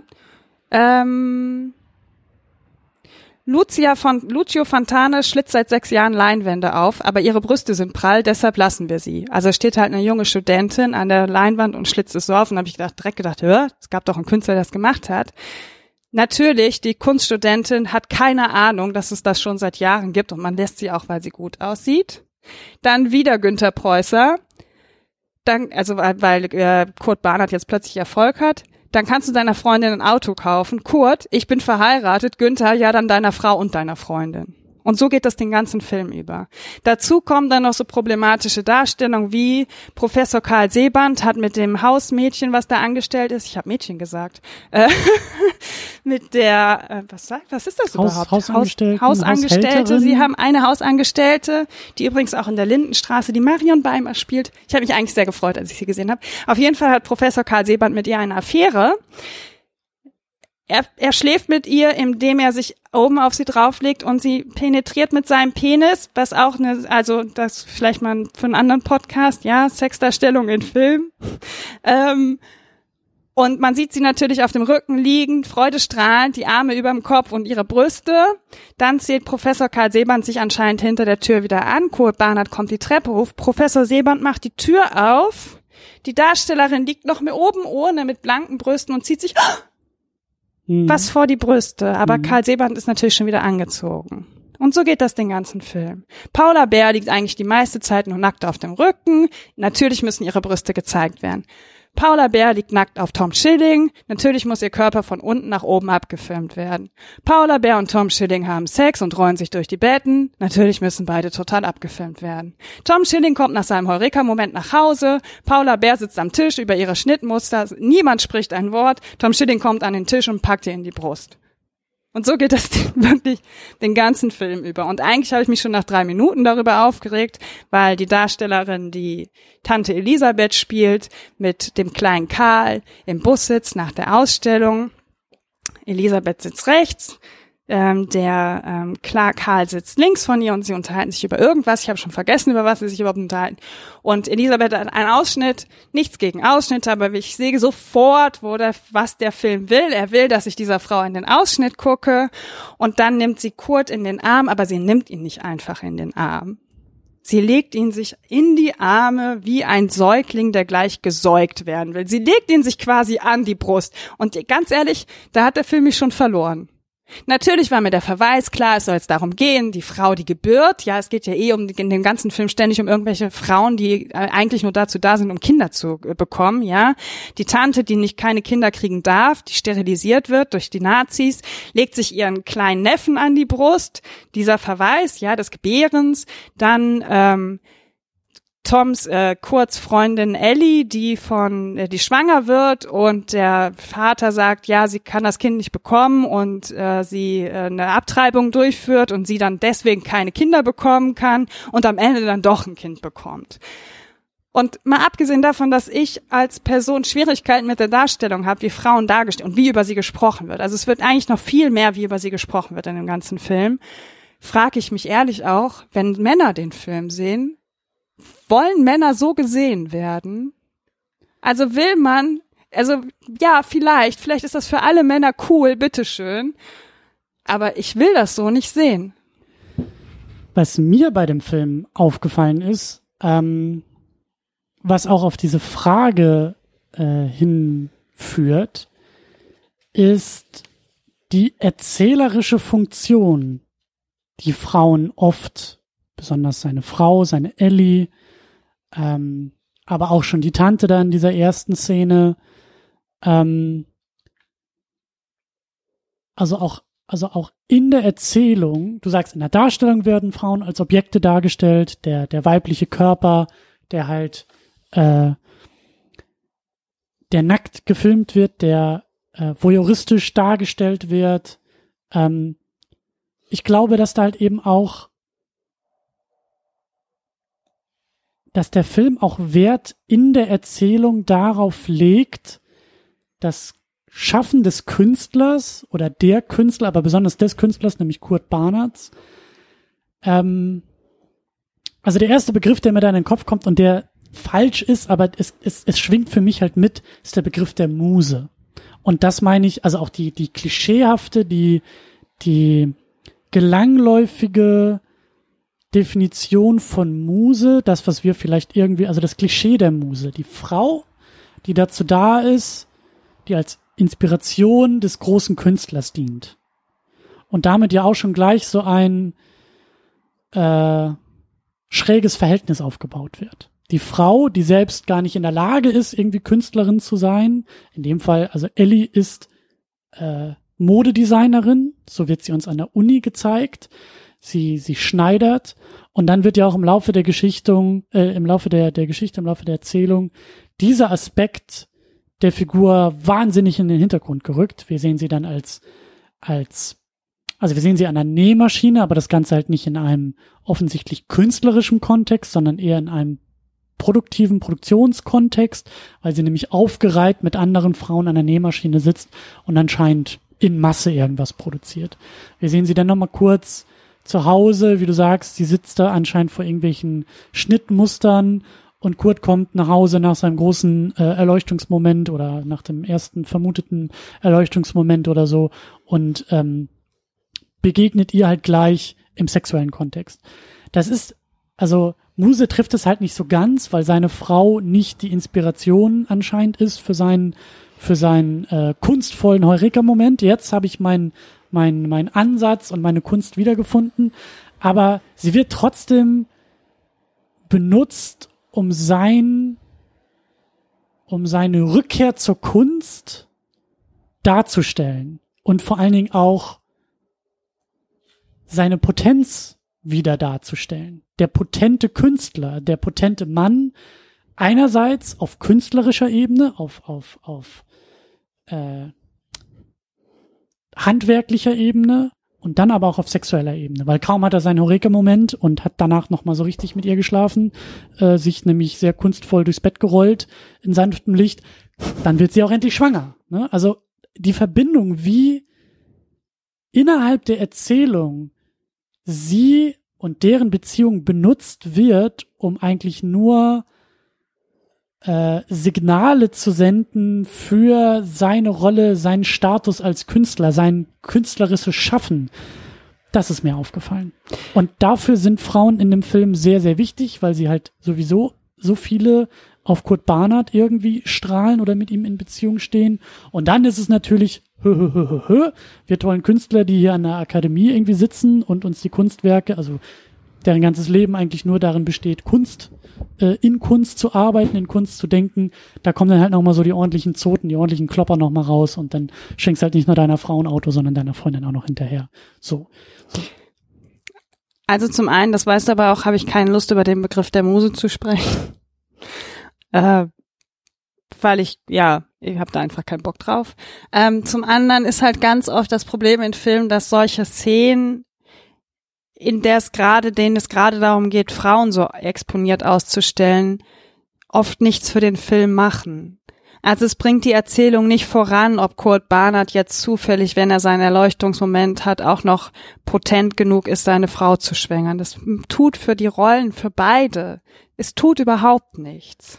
Es tut nichts zur Sache, ob dieses Paar jetzt Geschlechtsverkehr hat oder nichts. Es ändert nichts an der Geschichte. Und damit meine ich wirklich nicht alle Sexszenen aus allen Filmen rauszuschneiden. Es geht mir nur darum, Frauen permanent so als Objekt auszustellen. Das kotzt mich wahnsinnig an. Und wir haben uns jetzt auch beide schon öfter drüber unterhalten, dieses Märchen von Sex für Frauen findet am besten so statt, dass der Penis in der Vagina der Frau steckt, in der Vulva der Frau steckt. Da denke ich mir, ey Leute, wisst ihr, wie viele Jahre schlechten Sex ihr mir beschert habt, weil ihr mir 20 Jahre lang, 25 Jahre lang vorgegaukelt habt, das wäre das Nonplusultra, dass irgendein Typ seinen Schwanz in mich rein. Entschuldigung, ja. Das regt mich einfach wahnsinnig auf, ja. Sex ist so viel mehr und Filme schaffen es, oder sagen wir mal so, normale ich mache riesen Anführungsstriche, ja. Filme schaffen es einfach nicht, mir als Frau eine Sexualität zu zeigen, die wirklich was mit dem realen Leben zu tun hat. Und ich weiß, dass ich nicht die einzige Frau bin, der das so geht. Ja, ich habe eine schöne Anekdote. Ich höre ja hier viel Pardiologie mit Charlotte Roach und Ehemann und es ging um ähm, Oralverkehr und Charlotte Roach sagt zu ihrem Mann, ich weiß gar nicht, was du da immer machst unten und wird das so gerne filmen und dann sagt er, ja, frag mich doch und sie so, ja, du weißt doch, ich kann nicht über Sex sprechen und dann fängt er so eine Mürbeteig äh, Analogie an und erklärt jetzt, wie man so Mürbeteig macht, ganz fein. Und dann sagt Martin, also ihr Ehemann, irgendwann so, ja, sagt er, weißt du, Charlotte, der Penis ist auch wirklich das ungeschickteste äh, Körperteil des Mannes. Das kann ja eigentlich nix. Und das fand ich so bezeichnend, ja, und das fand ich auch so ehrlich. Und ja, natürlich ist Penetration vielleicht auch wichtig, ja, vielleicht auch für den Mann. Ich will ja nicht, dass Männer nicht mehr befriedigt werden. Ich würde mir einfach nur mal eine realistischere Darstellung wünschen. Also wenn man schon permanent Sexszenen, die nichts für einen Film machen, in Filme reinpresst, weil man als Mann, als Regisseur unbedingt irgendwie Brüste am Set haben will, dann mach's doch wenigstens so, dass auch die Zuschauerinnen glücklich rausgehen, weil die Frau einen Orgasmus, einen klitoralen Orgasmus hat, anstatt ständig von irgendwelchen Penissen aufgespießt zu werden. Das gleiche Problem sind Geburten. Ich will keine Geburten mehr auf dem Rücken liegend sehen, wirklich. Ich reg mich so dermaßen, das sind so zwei Dinge, wo ich wirklich mittlerweile, wenn ich das in dem Film, in der Serie irgendwie aus der Haut fahre, da habe ich auch keinen Bock mehr, mir das anzugucken. Geburt auf dem Rücken innerhalb von einer Minute erledigt, Baby wunderschön, sauber und mit Glück ist vielleicht nochmal eine Nabelschnur zu sehen, aber die ist optional. Die ist optional, ja. Hm. Entschuldigung, eigentlich so völlig äh, nee, außen. Ich, ich, ich, ich versuche, pass auf, ich versuche nämlich auch wieder einen Bogen zu schlagen, weil ich glaube, der lässt sich da auch schlagen. Ähm, das, was du da von Florian Henkel von Donnersmarck forderst, Nee, das fordere ich nicht von ihm, das fordere ich von allen Regisseuren. Ja, aber bei ihm jetzt im ganz speziellen Fall, ähm, sagen wir es mal so, es gibt viele andere weitere Bereiche des Filmes, über ein paar haben wir schon gesprochen, über ein paar wollen wir noch sprechen, äh, bei denen eine ähnliche plumpe und uninspirierte, oberflächliche äh, Darstellung und Wahrnehmung ähnlich sich ähnlich verhält. Kommen wir jetzt zur Kunst? Jetzt kommen wir zur Kunst. Juhu! jetzt kommen wir zu der Frage, wie der Film über Kunst erzählt, wie er sie zeigt, wie er sie darstellt. Und wenn wir richtig gut sind, haben wir am Ende dieser Lektion auch noch herausgefunden, was für eine Aussage der Film eigentlich über Kunst macht. Schon viel, weil ich nicht weiß, ob der Film das selber schafft, aber äh, ja, was, was, der Film redet viel über Kunst. Auch da, er zeigt gar nicht so viel, wie er dann tatsächlich über Sachen redet. Ähm, und da redet er tatsächlich, würde ich sagen, so am meisten irgendwie drüber. Er redet über vieles und ganz viele Aspekte im Leben von Kurt Barnard, aber irgendwie sind so Aussagen, sind so losgelöste Sätze, One-Liner über Kunst, die ziehen sich durch diesen Film. Ähm, fallen dir da, fallen dir da Dinge ein, fallen dir Momente ein, fallen dir Szenen ein, Dialoge, äh, an die du dich erinnerst, wo, egal wie, egal in welchem Kontext, aber irgendwie Kunst besprochen wurde? Aussagen gemacht wurden. Ich glaube, für mich die einprägendste Szene war wirklich, als Hanno Kofler als Günther Preußer mit Kurt Barnert durch die Uni geht und Kurt Barnert jetzt die Kunst erklärt, die an der Kunstakademie stattfindet. Ich würde nicht nur sagen, die Kunst, die an der Kunstakademie stattfindet, der holt so weit aus, dass er Kurt Barnert einfach mal die komplette Kunst im Westen erklärt. Ja, also. Aber er erklärt sie ihm nicht, er ist sarkastisch und zynisch und fies dabei. Und ich fand die Darstellung ehrlich gesagt richtig, richtig fies und habe mich gefragt, was Florian Henkel von Donnersmark damit eigentlich bezwecken will. Das finde ich sehr interessant. Ich weiß nämlich nicht, ob ich das so gesehen habe. Ich weiß nicht, ob ich da, was hast du gerade gesagt, Zynismus, Sarkastisch. Sarkasmus. Er hat sich lustig darüber gemacht. Ich glaube, und das also, auf eine ganz unangenehme Art und Weise. also lass uns das ein bisschen auseinandernehmen. Das ist ein wichtiger Moment. Also er redet ja über, also wir sind schon weit in der Handlung fortgeschritten. Kurt ähm, hat die Flucht in den Westen geschafft. In West-Berlin ist er ja auch irgendwie in einem Atelier von einem Künstler. Ich weiß gar nicht, wer das war und wieso, weshalb, warum. Und das sah alles auch eher zufällig aus. Er kommt da aber rein, offensichtlich jemand, der halt gerade malt. Und der äh, auch nur in so Halbsätzen redet mit Kurt und sagt sowas wie, ja, München ist gut, Hamburg ist gut, Düsseldorf würde ich nicht machen. Ne, so. Wo er denn als nächstes hin soll. Kurt landet dann aber in Düsseldorf, weil genau da will er hin. Und dann landet er bei Günther, wie heißt er hier, Preußer, äh, am Tag der offenen Tür. Der Günther schnappt ihn, nimmt ihn mit an die Hand und sagt, ah, du willst ja also an die, an die Akademie, ah, du kommst auch aus dem Osten, ich auch. Und sofort hat man da so eine kleine Verbundenheit in irgendeiner Form, ne? also man ist sich vielleicht ein bisschen grüner als sonst. Und dann führt er ihn da durch diese Akademie und liefert halt gleich eine These. Er liefert halt gleich, nicht nur eine These, er liefert gleich sein Kunstverständnis ab. Sein Kunstverständnis ist, du brauchst eine Idee, Junge. Die Idee. Es geht hier um die Idee. Und fragt Kurt ja auch so, was, was, was, also, hä?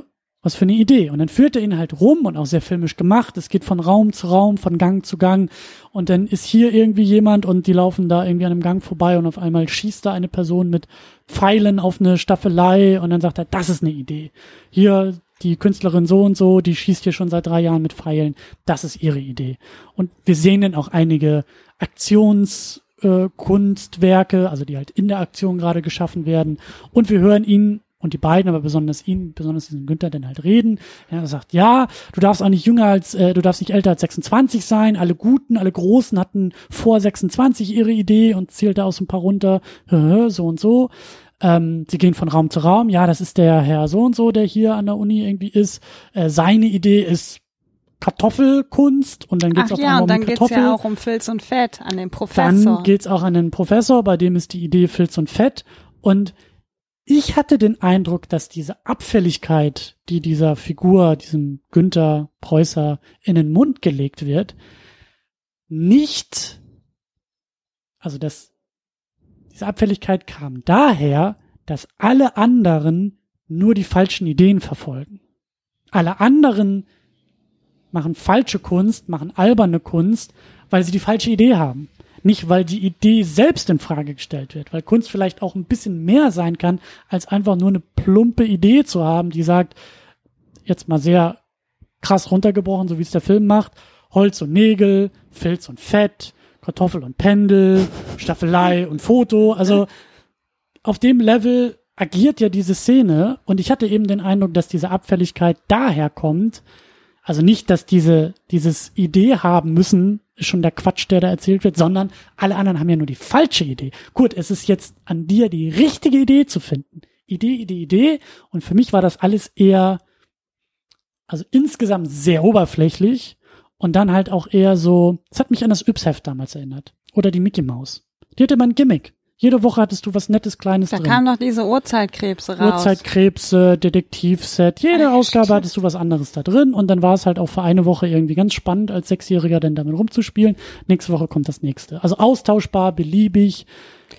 Das meine ich mit Abfälligkeit. Ich fand schon, dass Günther Preußer, das, der hatte noch nicht mal den Vornamen geändert, ne? So, so viele Ideen hat er noch für Vornamen gehabt. Ähm, sich abfällig über die anderen geäußert hat und auch über die Kunst an sich und auch über das Publikum der Kunst. Es gibt ja den einen Künstler, wo ich leider nicht ganz verstanden habe, was das für ein Verweis war, der seine Kunst sah aus wie Tapeten, wie Kartoffeldruck in Stimmt. in Rot und äh, Blau und Gelb. Ähm, und zwei standen davor und die Frau sagte, na ja, aber es sieht ja schon ein bisschen aus wie eine Tapete. Und dann sagt Günther Preußer, na ja, er ist kein guter Künstler, aber er ist ein guter Redner. Und dann sieht man in der nächsten Szene, wie dieser Künstler den beiden quasi das Kunstwerk aufschwatzt, was sie vorher noch als Tapete deklariert haben. Und das war alles so abfällig, denn es war dem Kunst, es war der Kunst gegenüber abfällig, es war dem Künstler gegenüber abfällig und es war auch den Zuschauenden der Kunst gegenüber abfällig. Und diese Szene hat mich wahnsinnig genervt. Ich vermute, dass da, also wie irgendwie bei allen Sachen bei diesem Film, muss ich eine Menge vermuten, weil ich das Gefühl habe, dass der Film halt nicht wirklich klar formuliert, was er mir da sagen will. Äh, meine Vermutung ist, dass da vielleicht der, äh, der, der, der Autor des Filmes, Florian Henkel von Donnersmarck, durchschimmert, der sagt, all diese, also entweder sagt, also er sagt halt nicht in meinen Augen, dass es schon falsch ist, nur mit Gimmicks zu arbeiten, sondern er sagt, oder also das vielleicht auch noch, aber also er, er, ich glaube, er glorifiziert seinen Kurt Barnard, der halt nicht nur in Gimmicks arbeitet, sondern der halt wirklich die gute alte Malerei, das wirklich kunstvolle mit sehr vielen Aus äh, Anführungszeichen, dass er sich von diesen Gimmicks nicht blenden lässt. Von diesem ganz neumodischen Quatsch da an der Kunstakademie, die da alle nur mit Filz und Fett an die Wand malen oder sich irgendwelche Nägel in Kartoffel hauen oder was auch immer die da tun. Nein, es ist die gute alte, die tradierte Malerei, die Kurt Barnard, und da kommt dann auch wieder so ein bisschen so der echte Gerhard Richter mit rein, der ja eben auch, die, sagt der Film halt, die Malerei galt als überholt, als abgeschafft, als hinfällig, als ähm, altbacken, brauchen wir gar nicht mehr, weil wir haben jetzt Filz und Fett und Kartoffeln so. Und mein Eindruck ist, dass der Film halt sich da auf diese traditionelle Kunstform ähm, so darauf zielt, so nach dem Motto, gibt ja auch dann die Szene danach, also als Kurt auf der Suche nach seiner Idee ist. Ja, und dann kam mir Kurt, der dann Pollock nachmacht. Der alles Mögliche macht, der da alle möglichen. Das wird dann aber nicht so abfällig äh, äh, kommentiert von Günther Preußer, so wie die mit den prallen Brüsten. Kurt Barnard macht gerade nichts anderes. Er kopiert alle möglichen Künstler. Ich habe die Verweise leider nicht alle verstanden. Ich habe einiges wiedererkannt, aber nicht alle wusste nicht sofort, welchem Künstler es zuzuordnen ist. Aber auch das hat so diesen, diesen, diesen, nicht Augenzwinkern, aber diesen, diesen amüsierenden Moment, schnell geschnittene Montage mit heiterer Musik unterlegt und wir sehen ja auch, er versucht irgendwie, er taucht seine Füße in Farbe und tanzt über, über, über Papier, er, er tunkt irgendwelche äh, Modelle in Farbe, er äh, nimmt äh, Farbkleckse auf Leinwänden. Und das ist alles so, gerade dann auch immer mit den Blicken von dem Günter Preußer, der halt guckt, mit dem Kopf schüttelt, so nach dem Motto, nee, das ist keine Idee. So, Schnitt, nächste Variante, es werden Farbkreise gemalt, Günther guckt, ah, nee, das ist immer noch keine Idee. Also diese, diese, diese, dieser auflockernde Moment, der in vielen schnellen, kurzen Bildern so durch verschiedene, sehr moderne Kunststile wandert, nur um dann festzustellen, äh, das ist es alles nicht. Und dann ist es wieder so die Rückbesinnung auf diese, auf die gute alte Malerei, muss man sozusagen. Und ich glaube schon, dass da eben der Autor des Filmes durchschimmert, der sagt, alles Quatsch, Malerei ist die eigentliche Kunst. Alle, alle, alles Blender da an der Akademie, alles irgendwelche Quatschköpfe, aber der Kurt, in Klammern Gerhard Richter, das ist der wahre Künstler. Das ist interessant, weil ich mag beide sehr gerne. Also jetzt mal, um auf die, über die echten Künstler kurz zu, spre kurz zu sprechen. Ich mag Günther Oecker und Gerhard Richter beide sehr gerne. Es gibt aber tatsächlich keine Kunstwerke, die mich emotional jemals so angesprochen haben wie die Nagelreliefs von Günter Uecker. Und das ist dann interessant, dass Florian Henkel von Donnersmarck, er hat sich halt für die Person Gerhard Richter entschieden. Gerhard Richter ist Maler, gibt's kein Reden drumherum, ähm, sich dann ebenso über die andere Kunst auch erhebt als Regisseur. Und das macht er eigentlich relativ häufig in dem Film. Sich über die Kunst der anderen zu erheben, sein eigenes Kunstwerk so weit hochzuheben, dass er denkt, er hat absolute Freiheit, auch was biografische Verzerrung zum Beispiel angeht. Ähm das ist schon erstaunlich, wie viel er sich da auch rausnimmt. Also wie sehr er auch uns versucht als Publikum nicht jeder, der im Publikum sitzt, hat Ahnung von Kunst. Muss man auch nicht haben, um den Film ja, zu gucken.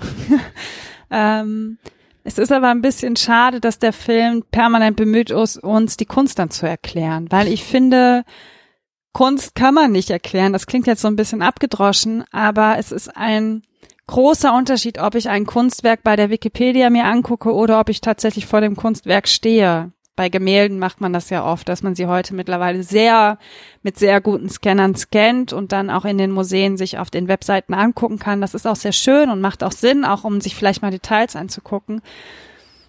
Du, ich persönlich weiß aber, dass ich nie den Effekt haben werde, als wenn ich tatsächlich vor einem Gemälde stehe. Und ich meine das wirklich so, man muss Kunst fühlen. Man kann Kunst nicht erklären.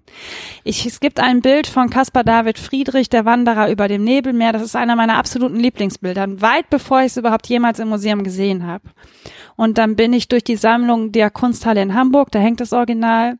Und ich wusste gar nicht, dass es da hängt und stehe plötzlich vor diesem Bild, was wirklich klein ist. Ja, man denkt ja immer, wenn man Gemälde sich vorstellt, das müssen so Riesenteile sein, aber es ist wirklich ein sehr kleines Bild. Ich stand davor und hab, war sprachlos und habe gedacht, oh mein Gott, endlich sehe ich dieses Bild.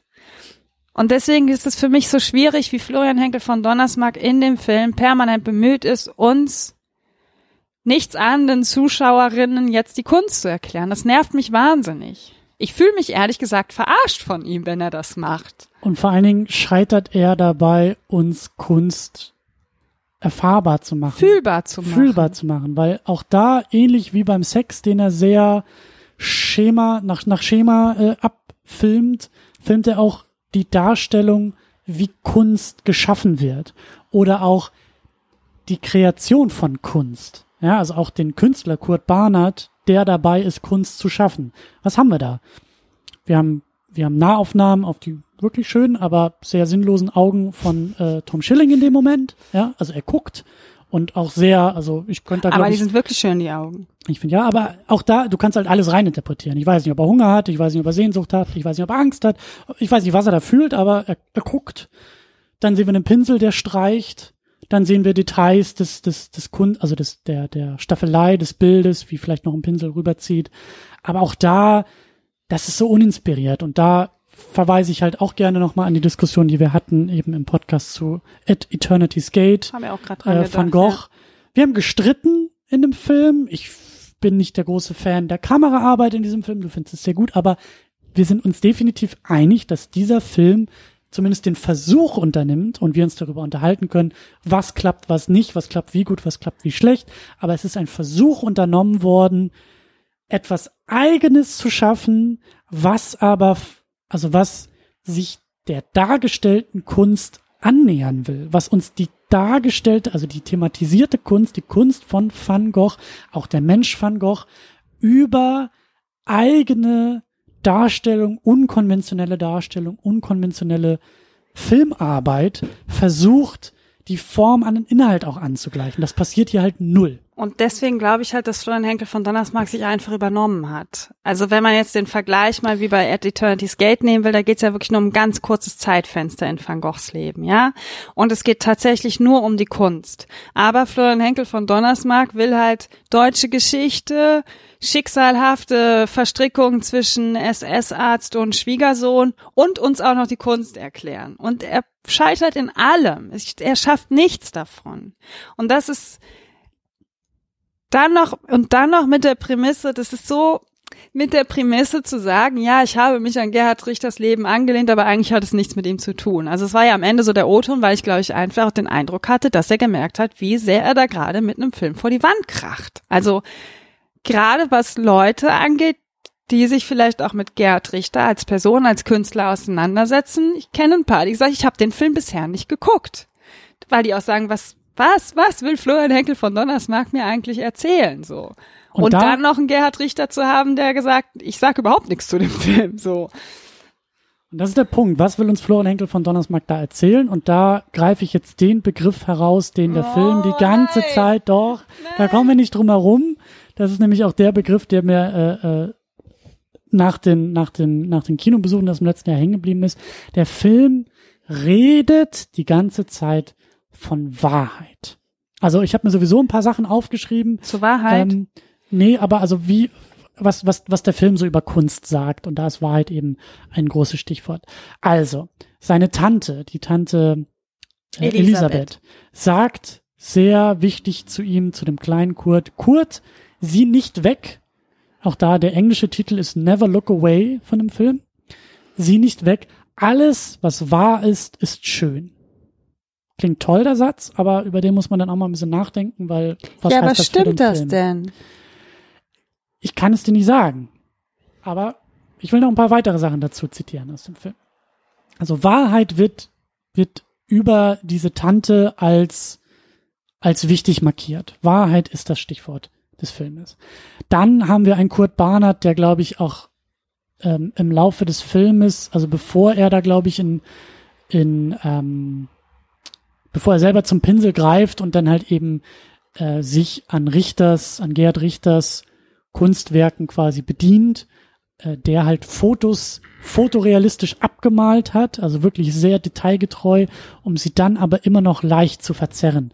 Zum Beispiel mit diesem Wischeffekt. Das hat so etwas Stimmt, vielleicht was- Geisterhaftes. Was irgendwie. Nebeliges. Ich Ja. hatte ganz oft den Eindruck, ich gucke auf ein Foto, wo jemand so Milch, so wie beim Milchglas irgendwas drüber gelegt hat. Also gerade wenn man weiter weg steht, weil man erkennt sofort, was das Bild darstellt. und auch eine gewisse Unschärfe Mhm. reinbringt. Als ob der Fotoapparat, der dieses Bild gemacht hat, so hätte man vielleicht nochmal gegenhauen müssen, dann wäre das Foto perfekt gewesen. Also als ob die Technik, die da irgendwie im Einsatz ist, unzuverlässig ist.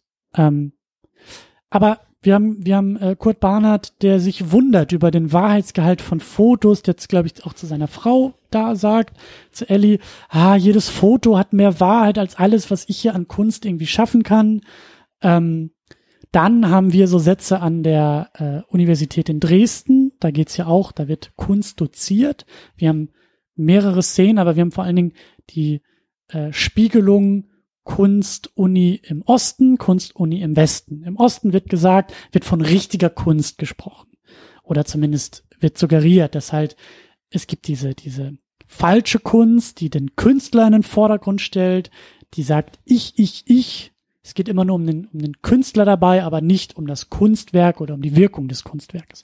Deshalb sozialistischer Realismus, der sagt, dazu da, um äh, zu motivieren, um das Volk irgendwie anzutreiben, um irgendwie, äh, was ja auch, ähm, ähm, glaube ich, äh, sein Vorgesetzter bei dieser äh, industriellen Schilderarbeit, äh, Arbeit, der ja seine, seine eigenen Kunstwerke, seine, seine Kohleskizzen sieht und ihm das um die Ohren haut und sagt, wie sollen deutsche Arbeiter von diesem Quatsch motiviert werden, mehr Arbeitskraft zu leisten? Wie, wie, wie soll es da mit der DDR nach oben gehen mit dem Kram, den du da machst? Ne? Also Kunst, die halt einen Nutzwert haben muss, die einen Einsatzzweck hat, die gemacht wird, um etwas zu bewirken. Die Absicht des, der Wirkung ist ganz, ganz wichtig dabei. So wird ihm das halt zumindest gezeigt. Es geht ja auch, äh, sein Dozent im Osten in Dresden sagt ja eben auch genau dieses Ich, ich, ich will ich hier nicht haben, will ich hier nicht hören. So, das versucht er da den, den Leuten auszutreiben. Mit dem Verweis auf Picasso. Also er nimmt Picasso als Negativbeispiel und sagt, ja, eigentlich schöne Kunst und sehr individuell, aber da steht eigentlich nur der Künstler im Mittelpunkt. Was gerade interessant ist, wenn wir darüber sprechen, weil der Film ja so tut, als würde bei Gerhard Richter der Künstler auch nicht im Mittelpunkt steht, obwohl er ja jetzt kapitalistischen Realismus macht. Das sind ja Werke ohne Autor, Ja, die, wir, ja. die wir dann im Laufe des Filmes auch lernen. Ne? Also da Aber ist ja es keinen nicht Künstler. skurril, dass er erst uns in der DDR erklärt, ich, ich, ich, und dann geht er in den Westen und steht trotzdem immer noch nicht im Vordergrund seiner Kunst? Also stimmt ja gar nicht, dass man, wenn man im Westen Kunst macht, plötzlich der Autor seines Werkes im Vordergrund steht. Der Film will uns ja gerade erklären, dass es sogar ein Werk ohne Autor gibt. Da weiß ich nicht, ob der Film uns das erklären will. Nein, aber er sagt es. Der Filmtitel Ja, sagt es, ja. Ja, da, da, da kommen wir aber auch noch drauf zu sprechen. Auf jeden Fall, ähm, ich glaube, dass sich Kurt Barnard da irgendwie mit, mit seinem Kollegen unterhält. Ich glaube, da, da zitieren sie ihren Dozenten scherzhaft. Ich glaube, da ist die Frage, also weil die beiden auch wieder ja, Kunst und Wahrheit und irgendwie Wahrheit ist ganz wichtig und wahre Kunst gibt's hier im Osten nicht. Und dann kriegt er, glaube ich, die Frage von seinem Kumpel, der eben auch Künstler ist und mit ihm da an diesen ähm, an diesen äh, äh, Wandmalereien irgendwie beteiligt ist. Er fragt ihn, ja, wer sagt denn, was wahr ist? Und Kurt Barnard antwortet scherzhaft, ich, ich, ich. Glaube ich auch ein wichtiger Satz. Er sagt zu seinem Kumpel so von wegen hier, ähm, meine Kunstwerke so, weil es schon indirekt um das Thema Flucht geht. Er zeigt deutlich, er will gehen.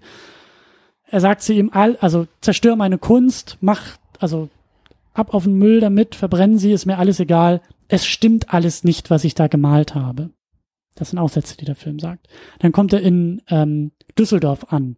Hatten wir schon gesagt, da geht's auf einmal um die Idee. Da ist auf einmal, Kurt ist auf der Suche nach einer Idee. Dann haben wir da auch einen Dozenten, der über Kunst redet und sagt, Kunst muss sich frei entfalten, Künstler müssen frei sein. Gehen Sie nicht wählen. Und im Hintergrund verbrennen Wahlplakate der SPD und der CDU. Machen Sie sich los von allem, was Gesellschaft ist. Lösen Sie sich von allem. Nur dann können Sie frei sein und wahre Kunst schaffen. Ähm, was dann wiederum, also was eher stimmt, ist die Tatsache, dass Kurt mit dieser Montage, die ich auch schon beschrieben habe, tatsächlich das erste Mal, glaube ich, zumindest für uns sichtbar dabei ist, sich über Kunst frei zu entfalten. Er ist auf der Suche nach Ideen, nach seiner Idee und springt durch Kunststile und Kunstwerke dabei. Von Plastiken geht's irgendwie zu, zu äh, ja auch Aktionskunst, zu äh, Malereiversuchen. Also diese freie Entfaltung haben wir dann tatsächlich zumindest im Film erstmalig im Westen, wie sie uns gezeigt wird. Sonst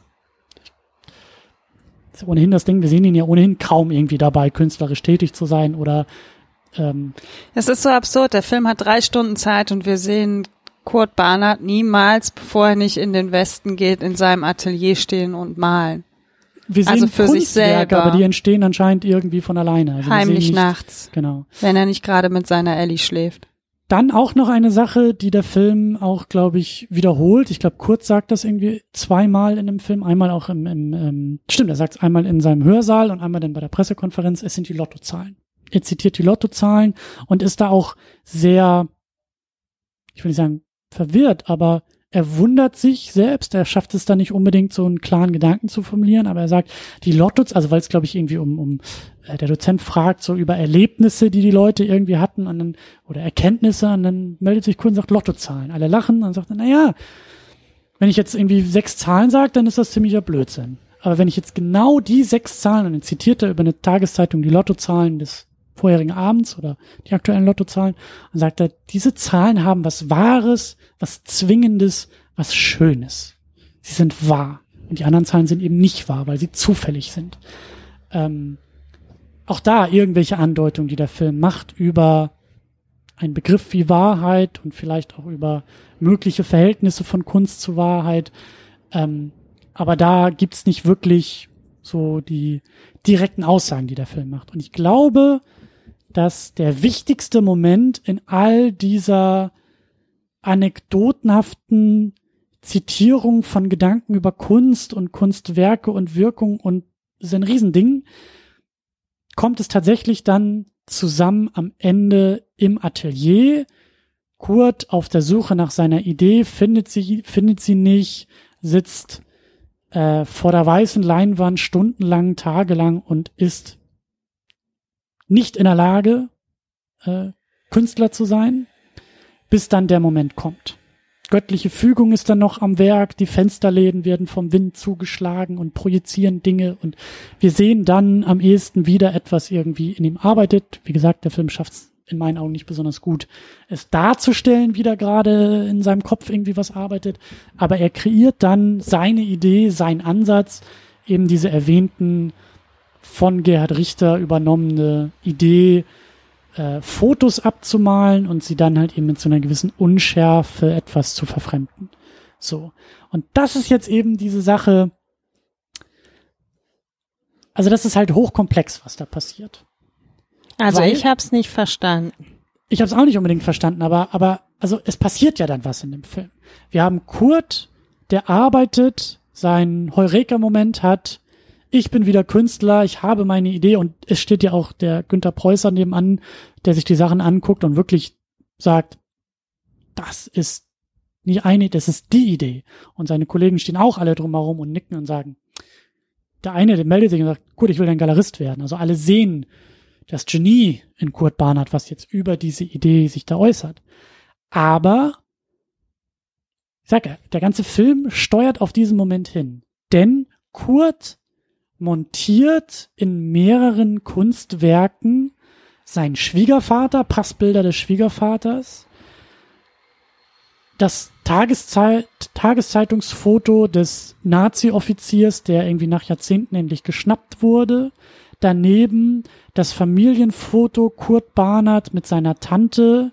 Ich glaube, Kurt, der, kleine fünfjährige Kurt zeigt noch mit dem Finger außerhalb des Bildrandes, zeigt auf den Nazi-Offizier. Daneben steht auf der Staffelei die, die Passbilder ähm, seines Schwiegervaters und das Ganze mündet dann in einem Kunstwerk, in dem alle Gesichter auch noch wie so eine Collage übereinander gelegt werden. Also die Zusammenführung von, und jetzt kommt's, Wahrheit? von Wahrheit, von der filmischen Wahrheit, die wir sehen, nämlich, dass all diese Figuren ähm, in ihren Lebensgeschichten zusammenhängen und er als Kurt Barnard ja auch noch mittendrin eigentlich ist, weil er in Beziehung zu all diesen Leuten oder Ereignissen steht. Und da war ich mir zum Beispiel nicht sicher, jetzt beim dritten Mal diesen Film zu sehen, da fehlt dann auch wieder so der komplette Kontext. Da sage ich ja auch wieder, Tom Schilling weiß gar nicht, was er da irgendwie fühlen soll, weil ich weiß nicht, ob Kurt Barnard vermutet, selbst diesen Kontext sich vorstellen kann, dass, ah, dieser Nazi-Offizier, der jetzt endlich gefasst wurde, bei der Nachricht, dass das passiert, ist sein Schwiegervater sehr nervös geworden, schnell abgehauen, so hat er noch nie gesehen. Er weiß ja, dass sein Schwiegervater auch schon immer Gynäkologe war. Ihm wurde gesagt, na ja, der hat da wohl irgendwie, äh, äh, äh, ich weiß gar nicht mehr, Goebbels und Himmler irgendwie äh, die, die Frauen behandelt oder irgendwie sowas. Also er weiß, auch wenn es eine Lüge ist, aber er weiß nicht unbedingt um die Lüge, aber er weiß um sein, sein Schwiegervater und die Nazis. Also eine leichte Verbindung. Ich habe mich gefragt, ob er in dem Moment, ob sein Heureka-Moment nicht nur die Idee dieser Verzerrung der, der, der Fotos ist, sondern auch mein Schwiegervater und meine Tante stehen in einer Verbindung zueinander. Nein, er weiß es nicht. Also er weiß es auch in dem Film nicht. Er das habe ich mir dann auch gedacht, aber ich war mir zumindest in dem Moment nicht sicher. Und das ist nämlich jetzt der Punkt. Also wir sind uns dann doch eher einig, dass das eine zufällige Sache war. ja. der Film macht für mich halt den Fehler, dass er versucht, jetzt uns zu erklären, dass Kurt Barnard oder sein, sein Wirken eigentlich nur aus dem traumatischen Erleben seiner Tante heraus entsteht. Da steuert der Film ja die ganze Zeit drauf hin und es gipfelt halt eben in dieser Montage aus Täter, Opfer, Täter und Künstler und ähm, der Film tut so, als wäre das dafür verantwortlich, dass Kurt Barnard, in Anführungsstrichen Gerhard Richter, seine Bilder so malt, wie er sie malt. Und das finde ich problematisch auf irgendeine Art und Weise, weil so versucht wird, uns als Zuguckende zu erklären, wie die Kunst von Kurt Barnard, Schrägstrich Gerhard Richter, also aus, wo das herkommt. Wo das herkommt, wo das aus welcher Motivation heraus. Und ich muss es jetzt sagen, Gerhard Richter seine Kunst macht. Und dann, aber um diesen Moment noch ganz kurz zu Ende äh, zu bringen, das Erstaunliche ist ja, wenn wir uns einig sind, das scheint filmisch auch eher eine Zufälligkeit zu sein. Ein, ein, eine Fingerübung, der Kurt Barnard probiert sein Handwerk und montiert anscheinend zufällig diese ganzen Gesichter aufeinander. Sein Schwiegervater kommt aber ins Atelier, sieht das alles, weiß ja um sämtliche Verbindungen, dass er mit dem Nazi, unter dem Nazi-Offizier gearbeitet hat. Deswegen hat er ja jetzt so Schiss, dass er selber irgendwie entlarvt wird. Er weiß ja auch von diesem sehr eindrücklichen Erlebnis von der Tante Kurt Natürlich Arnolds. kann er sich noch an die Tante erinnern. Klar, er hat, er hat ja, er hat ja ihren Schweiß von seinem Schuh abgewischt. Es war eine Träne bestimmt. Ja. Ähm, so, und also für, für Kurt Barnard ist es offensichtlich etwas Zufälliges, aber für Karl Seeband, sein Schwiegervater, ist es die Wahrheit. So. Ich glaube, dass der Film in dem Moment über diese unterschiedliche Sichtweise auf den gleichen Moment sich auch wieder verhebt, irgendwas, glaube ich, versucht auszusagen. So die, der Zufall für die eine Person ist die Wahrheit für die andere Person. Die offensichtlich, das, das, das Kunstwerk bedeutet für alle etwas Unterschiedliches. Ja, Kurt guckt auf sein eigenes Kunstwerk und sieht vielleicht irgendwie seinen Heureka-Moment. Sein Schwiegervater sieht die Wahrheit hinter dem Heureka-Moment, sieht seine eigene Geschichte. So, ich weiß auch nicht, was das sein soll, aber für mich lässt sich das auch nur in Plattitüden irgendwie auflösen. Und ich weiß auch nicht, ob, ob ich es besser gefunden hätte, wenn Kurt weiß, was er da tut. Naja, was seine Kunst angeht, weiß er ja, was er da tut. Ja, aber den inhaltlichen Bezug ja anscheinend auch nicht. Es ist, also, man hätte es auch schon fast als Rachemoment sehen können, in dem für Kurt die Schalter sich umlegen. Kanalisiert er diese, diese, dieses Gefühl in seine Kunstwerke, um genau das bei seinem Schwiegervater zu bewirken. Vielleicht hätte er dem Schwiegervater genau dieses Bild auch zugeschickt. Dann hätte gesagt, damit indirekt gesagt, ich weiß genau, was du getan hast. Aber das tut der Film halt auch nicht. Also es ist so. Es ist sinnlos. Es ist einfach sinnlos. Und es bleibt platt. Es bleibt, es bleibt platt und es bleiben Plattitüden. Und ähm, für mich halt ein letzter Aspekt noch zu dieser ganzen Kunstgeschichte, den ich halt auch, also es bleibt platt, aber ich habe also meine Probleme mit dem Film, weil ich das Gefühl habe, dass dieses Verständnis von Florian Henkel von Donnersmarck zum Thema Kunst auch auf einem sehr platten Geniebegriff basiert. Und zwar ähm, glaube ich, dass dieses dieses dieses Arbeiten mit dem Geniebegriff auch so ein bisschen bei äh, einer früheren Szene aus dem aus dem Anfang, nämlich seine Tante, die ja dann eben an Schizophrenie äh, leiden wird, erkranken wird im, im, im späteren Verlauf.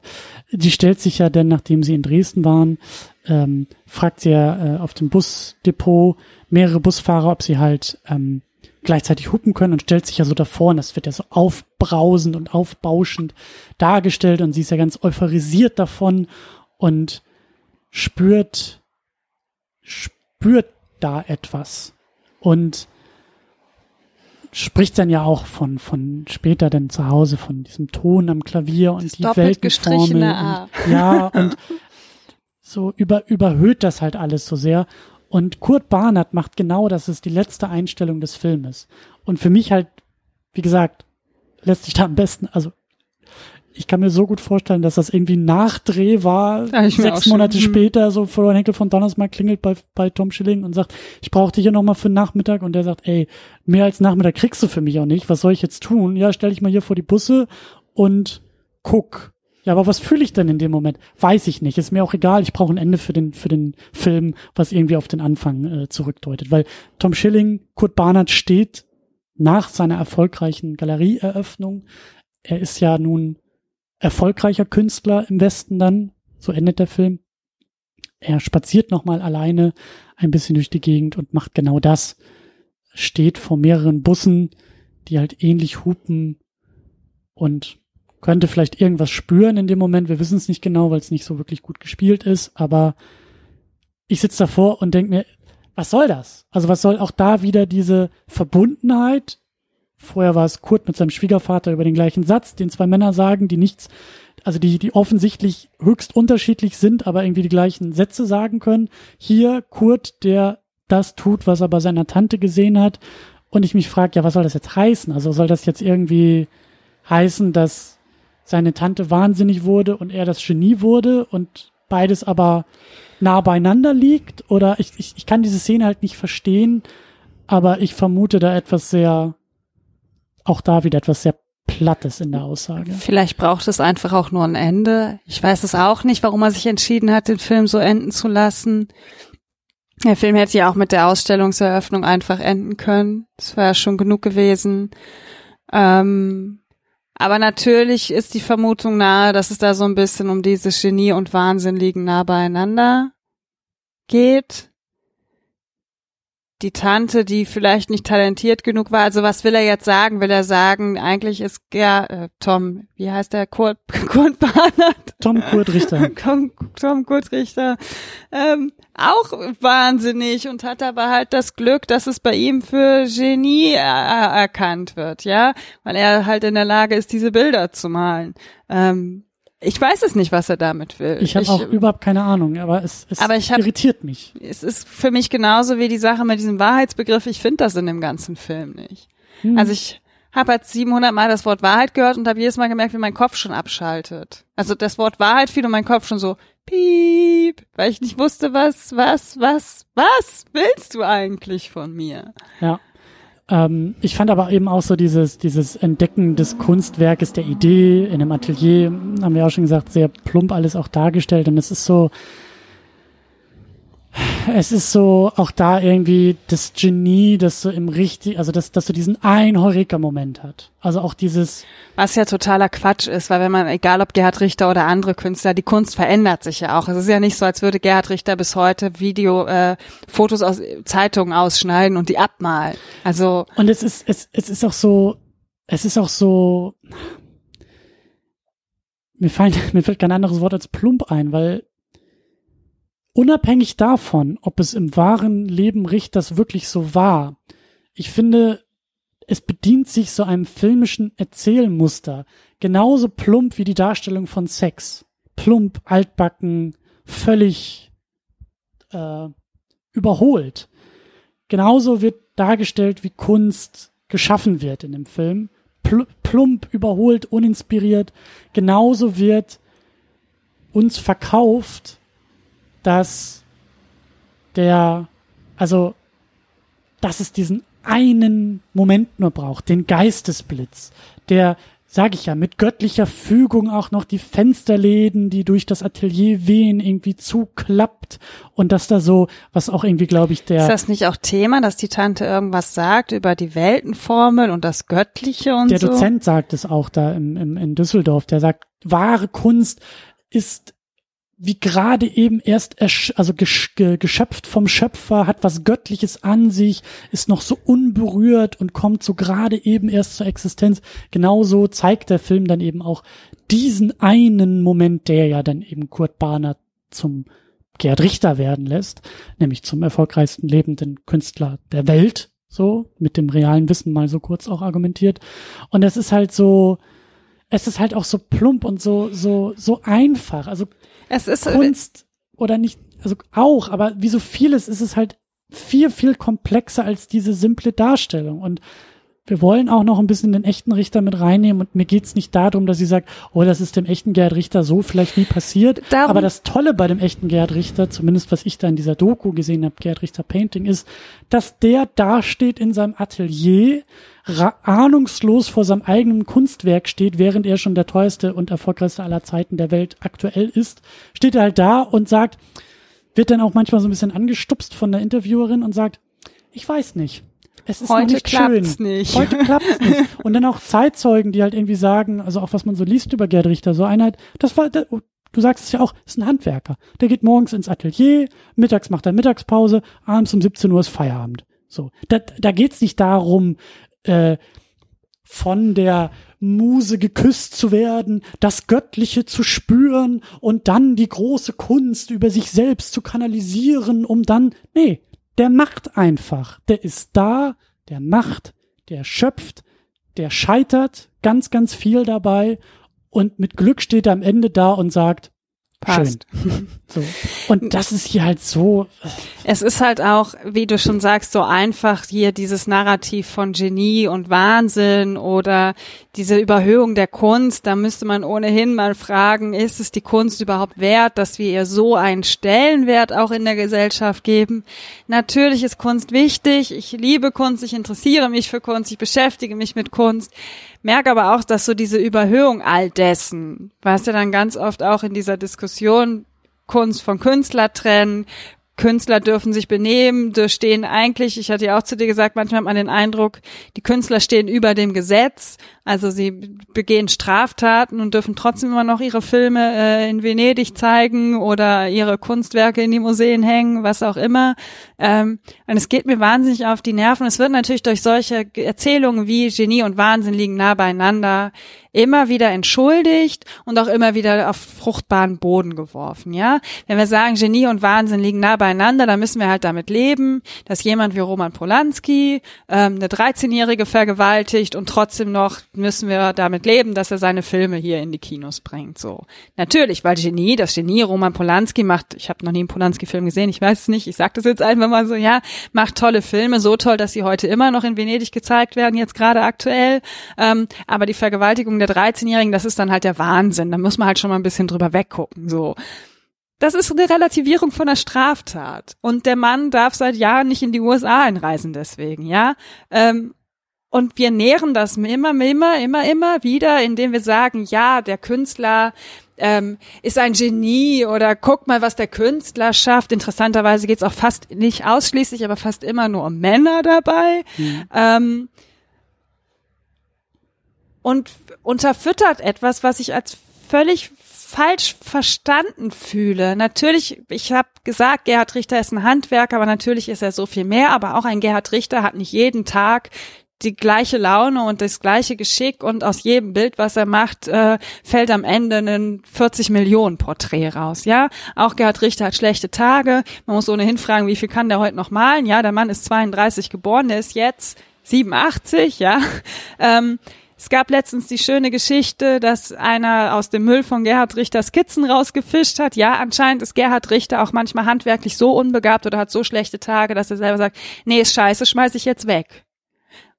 Das macht's für mich so viel wertvoller, ja, zu sagen, nicht jeder Nagel, den Günther Uecker in irgendeinen Stuhl reinzimmert, ist auch genau der richtige Moment und nicht jeder Pinselstrich von irgendwelchem Künstler oder Künstlerin ist der perfekte Pinselstrich. Da wird ganz viel gescheitert. Ich habe keine Ahnung, ich war noch nie im Atelier, aber da wird wahrscheinlich ganz viel gescheitert. Da werden ganz viele Ideen wieder verworfen. Da werden Ideen ausgearbeitet, die dann trotzdem nicht umgesetzt werden. Da werden Ideen ausgearbeitet und umgesetzt werden, die trotzdem nie in einem Museum gesehen werden, weil der Künstler oder die Künstlerin vielleicht selber sagt, nee, das wird mir und meiner Kunst einfach nicht gerecht.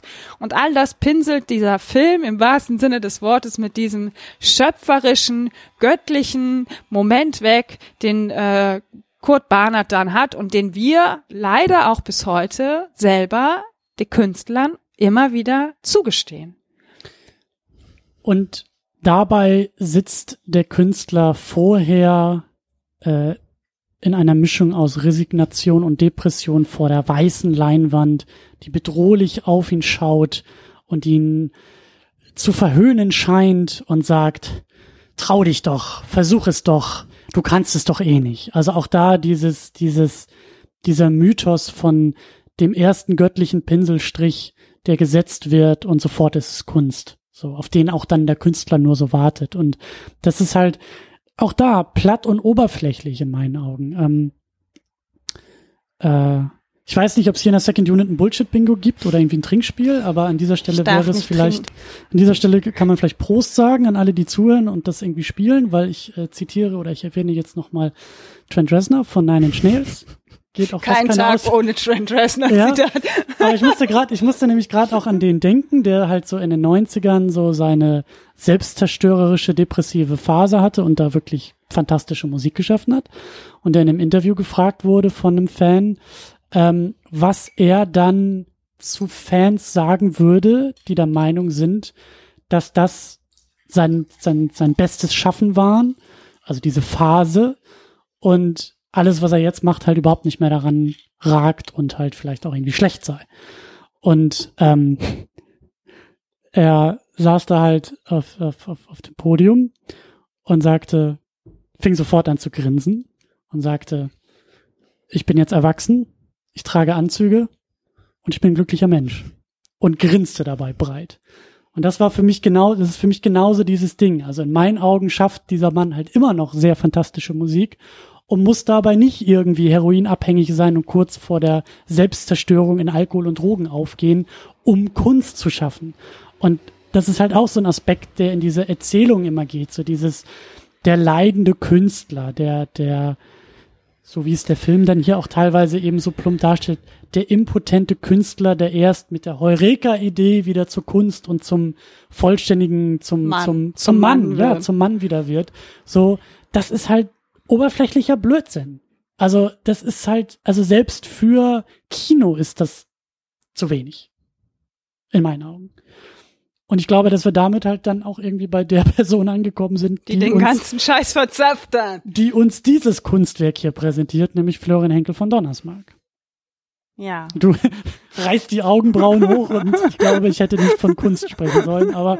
Du hast die, na, du hast die Worte Kunstwerk und Florian Henkel von Donnersmarck in einem Satz genannt. Was soll ich da sagen? Ich glaube, dass das, also wenn er jetzt hier in der Runde dabei wäre, würde er, glaube ich, so davon sprechen. Ja, ich glaube, sein Ego ist größer, äh, als man denkt. Ich also fand, das wird in, ich habe mir dann so ein paar Interviews dann doch nochmal angeguckt. Und ja, ich glaube, er ist schon sehr überzeugt. Ich also, glaube, er versteht auch nicht so richtig, was die Leute haben, denn tatsächlich geht's ja nicht, obwohl die Daten sehr exakt sind in dem Film. Also das muss man ihm schon lassen, wenn wir nachher mal so ein bisschen über die echte Richterbiografie sprechen. Die Daten, die er benutzt, sind schon sehr detailgetreu an der Gerhard Richter Biografie. auch da die Frage und jetzt auch mehr mit der Person gedacht, Florian Henkel von Donnersmarck, was macht er da eigentlich mit dem Film? Also er nimmt äh, die Biografie Gerhard Richters. Hast du ja auch schon erwähnt am Anfang. Es gibt dieses Buch äh, ich glaube, was war das? 2004 erstmalig erschienen, oder? Ja, 2004 kam das, glaube ich, überhaupt erst alles raus und 2005 ist die erste, also 2004, 2005. Genau, ich glaube. Bis dahin wusste Gerhard Richter selber auch noch nicht über die Verknüpfung Bescheid. Genau, also äh, ausgehend, glaube ich, irgendwie von von einer ähm, äh, Recherche irgendwie in einer Tageszeitung oder sowas über einen Bericht. Äh, und ich glaube, aus diesem Bericht ist dann auch so diese größere Biografie oder vielleicht auch andersrum und erst ist der Bericht veröffentlicht worden. Auf jeden Fall äh, 2004, 2005 im Rahmen dieses Projektes, was sich halt mit dem äh, mit dem mit dem realen Leben Gerhard Richters auseinandergesetzt hat. Und wie du sagst, Richter wusste es selber bis zu dem Zeitpunkt gar nicht, aber es gibt diese Verbindung, auf die dann Florian Henkel von Donnersmarck seinen kompletten Film baut. Deswegen glaube ich ja eben auch, ist dieser Moment so wichtig, wo der Schwiegervater von Kurt Barnard ins Atelier kommt und diese kunstvolle Montage, die, die, die auf ihn zu zeigen scheint und auf seine Vergangenheit zu zeigen scheint und sagt, in dem Moment, du kannst von deiner Vergangenheit nicht davonkommen. Jetzt holt sie dich wieder ein. Das ist ein ganz zentraler Moment in diesem Film. Und das ist aber eine Sache, die Gerhard Richter 2004, 2005 erst über diesen Bericht und das Buch gelernt hat. Also ich muss das jetzt mal einmal vorwegschieben, bevor wir über Florian Henkel von Donnersmarck und auch über die Biografie von Gerhard Richter sprechen. Es ist nicht so, als also ich habe mich lange gegen den Film gesträubt, ähm, weil ich ein bisschen Sorge vor der Darstellung von Gerhard Richter hatte. Ich ähm,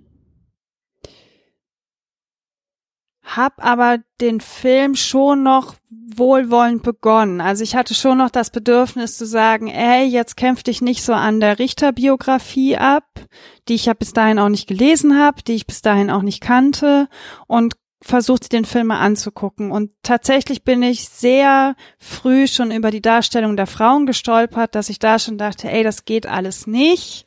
Das will ich so nicht sehen. Und natürlich dann noch dieses, diese holzschnittartige Darstellung von Gut und Böse, beziehungsweise von Sebastian Koch als Professor Karl Seeband. Also es kam so eins aufeinander, eins das andere oben noch drauf, dass ich dann am Ende doch hergegangen Deine bin. Deine Getränkekisten, die du vorhin schon die gestapelt ich, genau, hast. die ich selber schon gestapelt habe und mich dann doch auch noch mal ein bisschen intensiver mit der Biografie von Gerd. Ich glaube, ich hätte das Buch nicht jetzt so quer gelesen, wenn ich nicht ohnehin schon so skeptisch dem Film gegenüber gewesen wäre, weil ich gemerkt habe, ich will dem Film jetzt auch keine Chance mehr geben, so. Und ich will jetzt wissen, warum Gerhard Richter sich auch so darüber ärgert. Und du hast gerade gefragt, was macht Florian Henkel von Donnersmarck mit diesem Film? Er bedient sich an einem winzigen Teilaspekt aus der Biografie eines Künstlers, die so tausendfach in Deutschland passiert sein wird, und macht daraus eine Riesengeschichte. Was genau meinst du damit? Mit, mit, auch mit tausendfach passiert? Also es ist nicht Gerhard Richters Alleinstellungsmerkmal, dass er eine Verknüpfung zwischen Täter und Opfer hat. Es, ähm, wir haben da gestern kurz drüber gesprochen, was mir dann zum Beispiel einfiel, die natürlich nicht ganz so direkt ist. Es gibt die Dokumentation Kuhlenkamps Schuhe, wo zum Beispiel Hans-Joachim Kuhlenkampf, der, ich glaube, in Russland an der Front gekämpft hat und auch ein paar Zehen verloren hat dabei, sich während seiner Show, die er dann hatte in den 70ern, glaube ich, ich habe das jetzt schon ein bisschen her, dass ich die, die Dokumentation gesehen habe, kann die aber jedem nur empfehlen.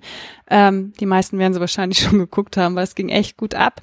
Ähm, der dann sein, in seiner Show zum Beispiel ein ähm, Menschen, ich weiß jetzt nicht, ob von der SS oder NSDAP, keine Ahnung, auf jeden Fall jemanden an der Seite gestellt bekommen hat, der sehr linientreu ähm, Hitler gegenüberstand. Zur gleichen Zeit gab es ähm, Hans Rosenthal, der Jude ist, war, es lebt ja nicht mehr, und seine komplette Familie während dem Holocaust verloren hat.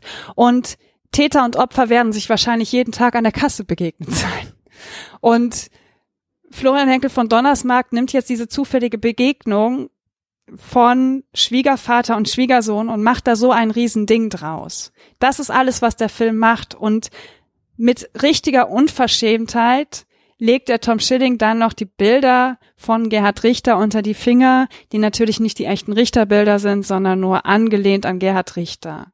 Und als mir das so klar geworden ist, dass Gerhard Richter nicht der Einzige ist, dem das so passiert ist, vielleicht nicht ganz so dicht, ja, es ist schon sehr dicht, dass der eigene Schwiegervater Zwangssterilisation durchgeführt hat, während die eigene Tante zwangssterilisiert wurde.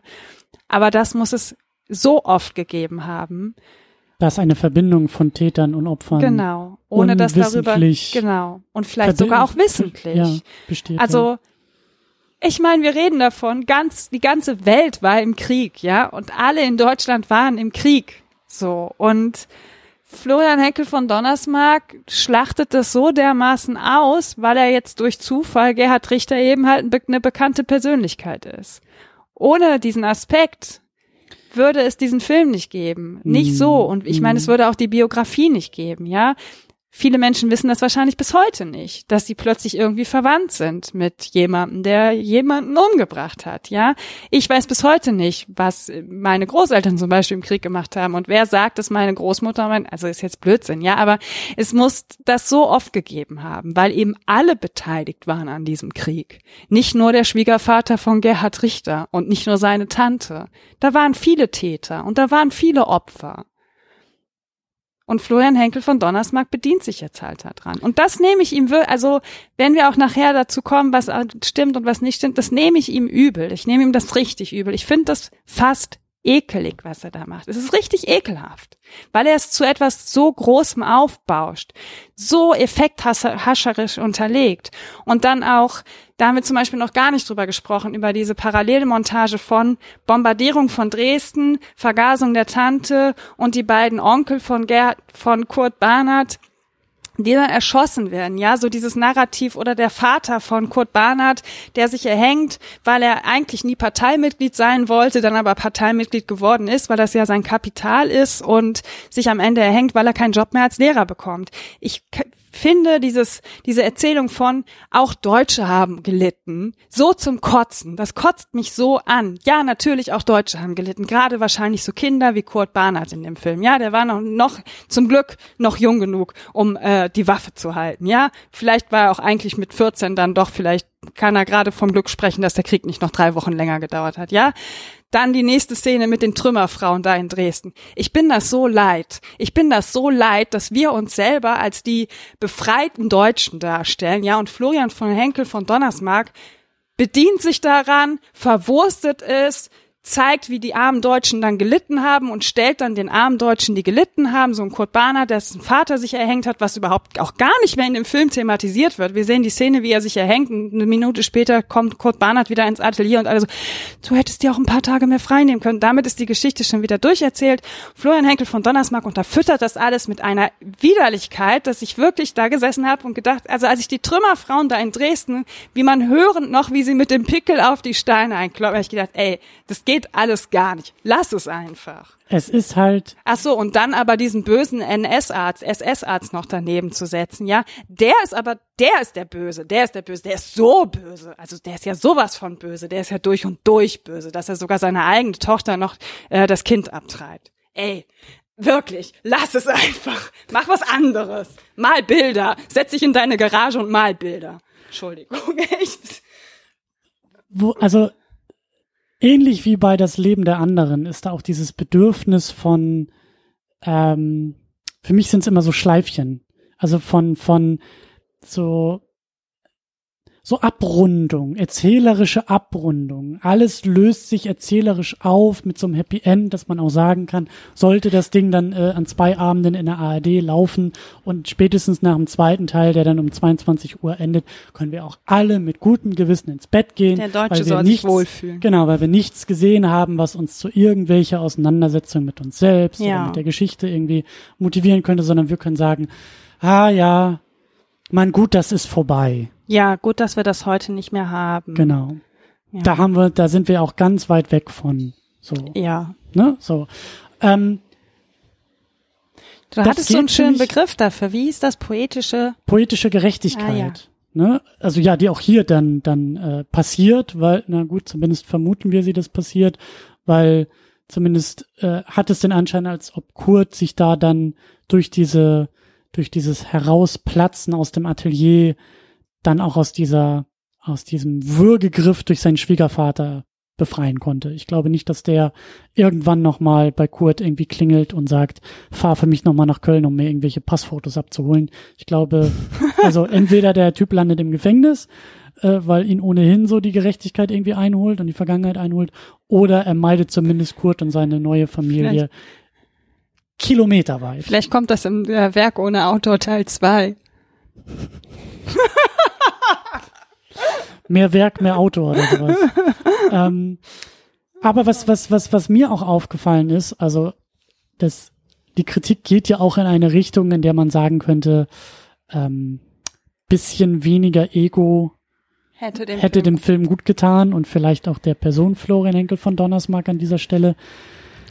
Ich hatte auch das Gefühl, dass Florian Henkel von Donnersmarck sich der Form der Kunstwerke Richters aus dieser Zeit bedienen möchte und da vielleicht auch versucht, auf eine gewisse Art und Weise, also man könnte jetzt, wenn ich jetzt irgendwie, wenn ich jetzt auch in platten Bildern arbeiten möchte, dann würde ich mir hier irgendwie einen Kittel anziehen, eine Pfeife irgendwie aufsetzen, ein Monokel, ich weiß nicht, was es noch für Klischees für Kunst oder so gibt oder Kunst. ein wahrnehmen. Dali-Bad. Ja, also das volle Programm und dann würde ich sagen, ja, also der Henkel von Donnersmarck, der nimmt sich die Wahrheit in Form des Lebens von Gerhard Richters, weil das ist ja so passiert. Und dann macht er das gleiche wie Gerhard Richter mit seinen Fotos. Er nimmt sich das Wahre und verfremdet es aber, indem er aus den wahren Begebenheiten im Leben Richters künstlerisch eingreift und erzählerisch verdichtet, verkürzt, herausarbeitet, montiert, zusammenfügt und dann eben auch teilweise in der Bildsprache mit so einem Unschärfe-Effekt drüber geht. Das erste Bild des Filmes, achtet mal drauf, falls ihr ihn doch nochmal schauen wollt, das allererste Bild des Filmes ist ein unscharfes Bild. Die Kamera filmt ein, eine Galerie, die unscharf dargestellt wird, um dann erst, ich weiß jetzt nicht genau, ob, ähm, ob, äh, na, wie heißt er noch? Ähm, Lars Eidinger? Lars Eidinger sozusagen ins Bild tritt und scharf ist oder ob sich das Bild scharf stellt. Aber es gibt so auch mehrere Momente, auch im Leben des, des ganz jungen Kurt Barnert, der dann halt guckt und es wird so unscharf im Bild. Du hast Also- mir gerade meine wohlwollende Interpretation für den Film geklaut. Aber da würde ich antworten und sagen, ja, netter Versuch, setzen sechs, das machen wir nochmal. Weil da einfach nichts aufgeht. Also, wenn das die Herangehensweise sein soll, wenn das, wenn das, wenn es handwerklich formal darum geht in einem Film, dann würde ich sagen, mir fehlt aber immer noch das Warum. Mir fehlt immer noch, also die Form mag dann vielleicht irgendwie noch einigermaßen aufgehen, aber wo braucht der Inhalt genau diese Form der Darstellung, um eine Einheit zu bilden? Da habe ich einfach nur den Eindruck, dass formal gesehen das vielleicht irgendwie funktioniert hat, aber inhaltlich, wie wir schon erwähnt haben, platte Darstellung von Kunst, platte Darstellung des Lebens dieses Künstlers, anekdotenhafte Aneinanderreihung ohne Aussage zu treffen, ohne ein Gespür zu vermitteln,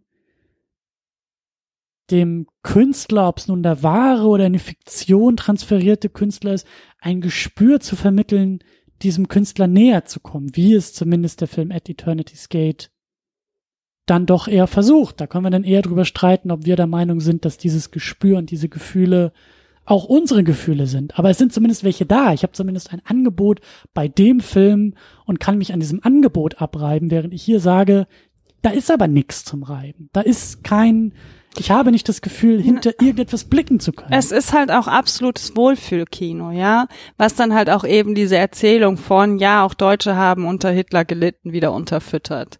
das hat ähm, nichts mit der Figur Kurt Barnetz nee. zu tun, aber das trieft aber die das, ganze Zeit durch genau, die aber es tut ja dem Zuschauenden auch gut, wenn man selber weiß, na ja, es war ja nicht, nicht alle waren schlimm, so.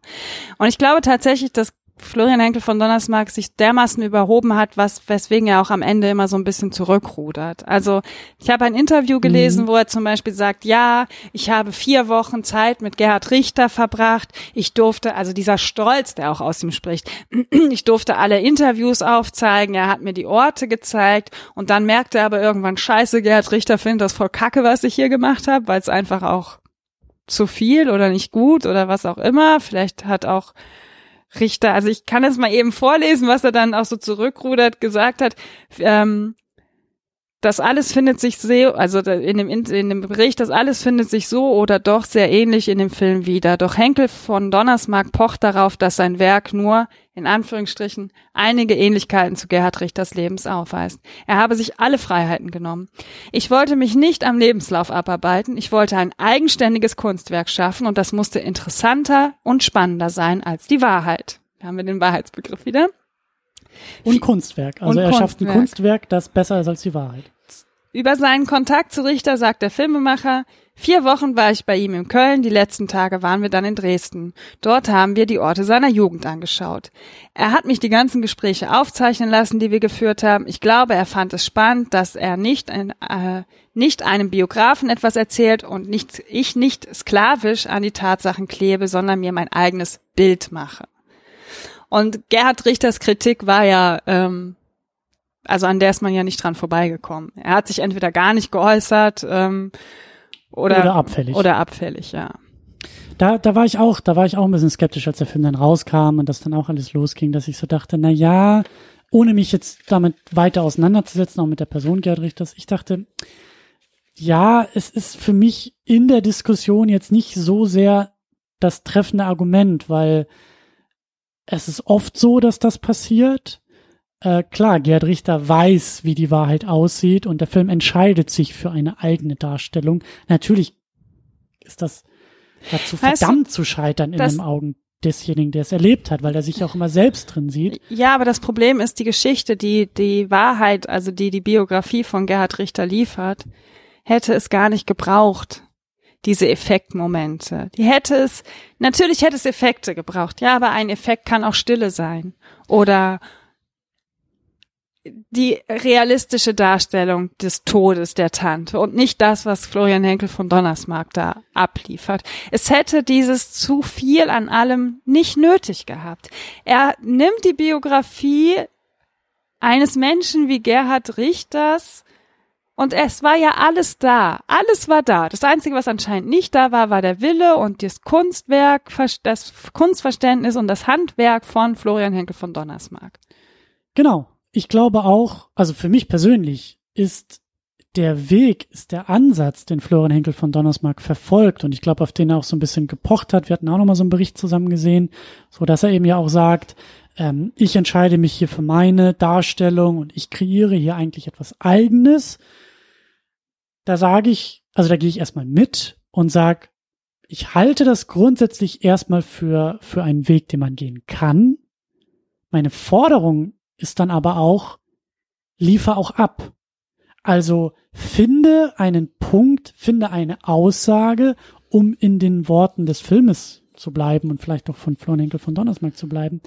Zeige mir deine Wahrheit, die ich zu einer Wahrheit werden lassen kann, indem ich das Gefühl habe, du erzählst mir gerade etwas Universelles, ausgehend von einem wahren Leben, zugespitzt in deiner Fiktion dieses wahren Lebens.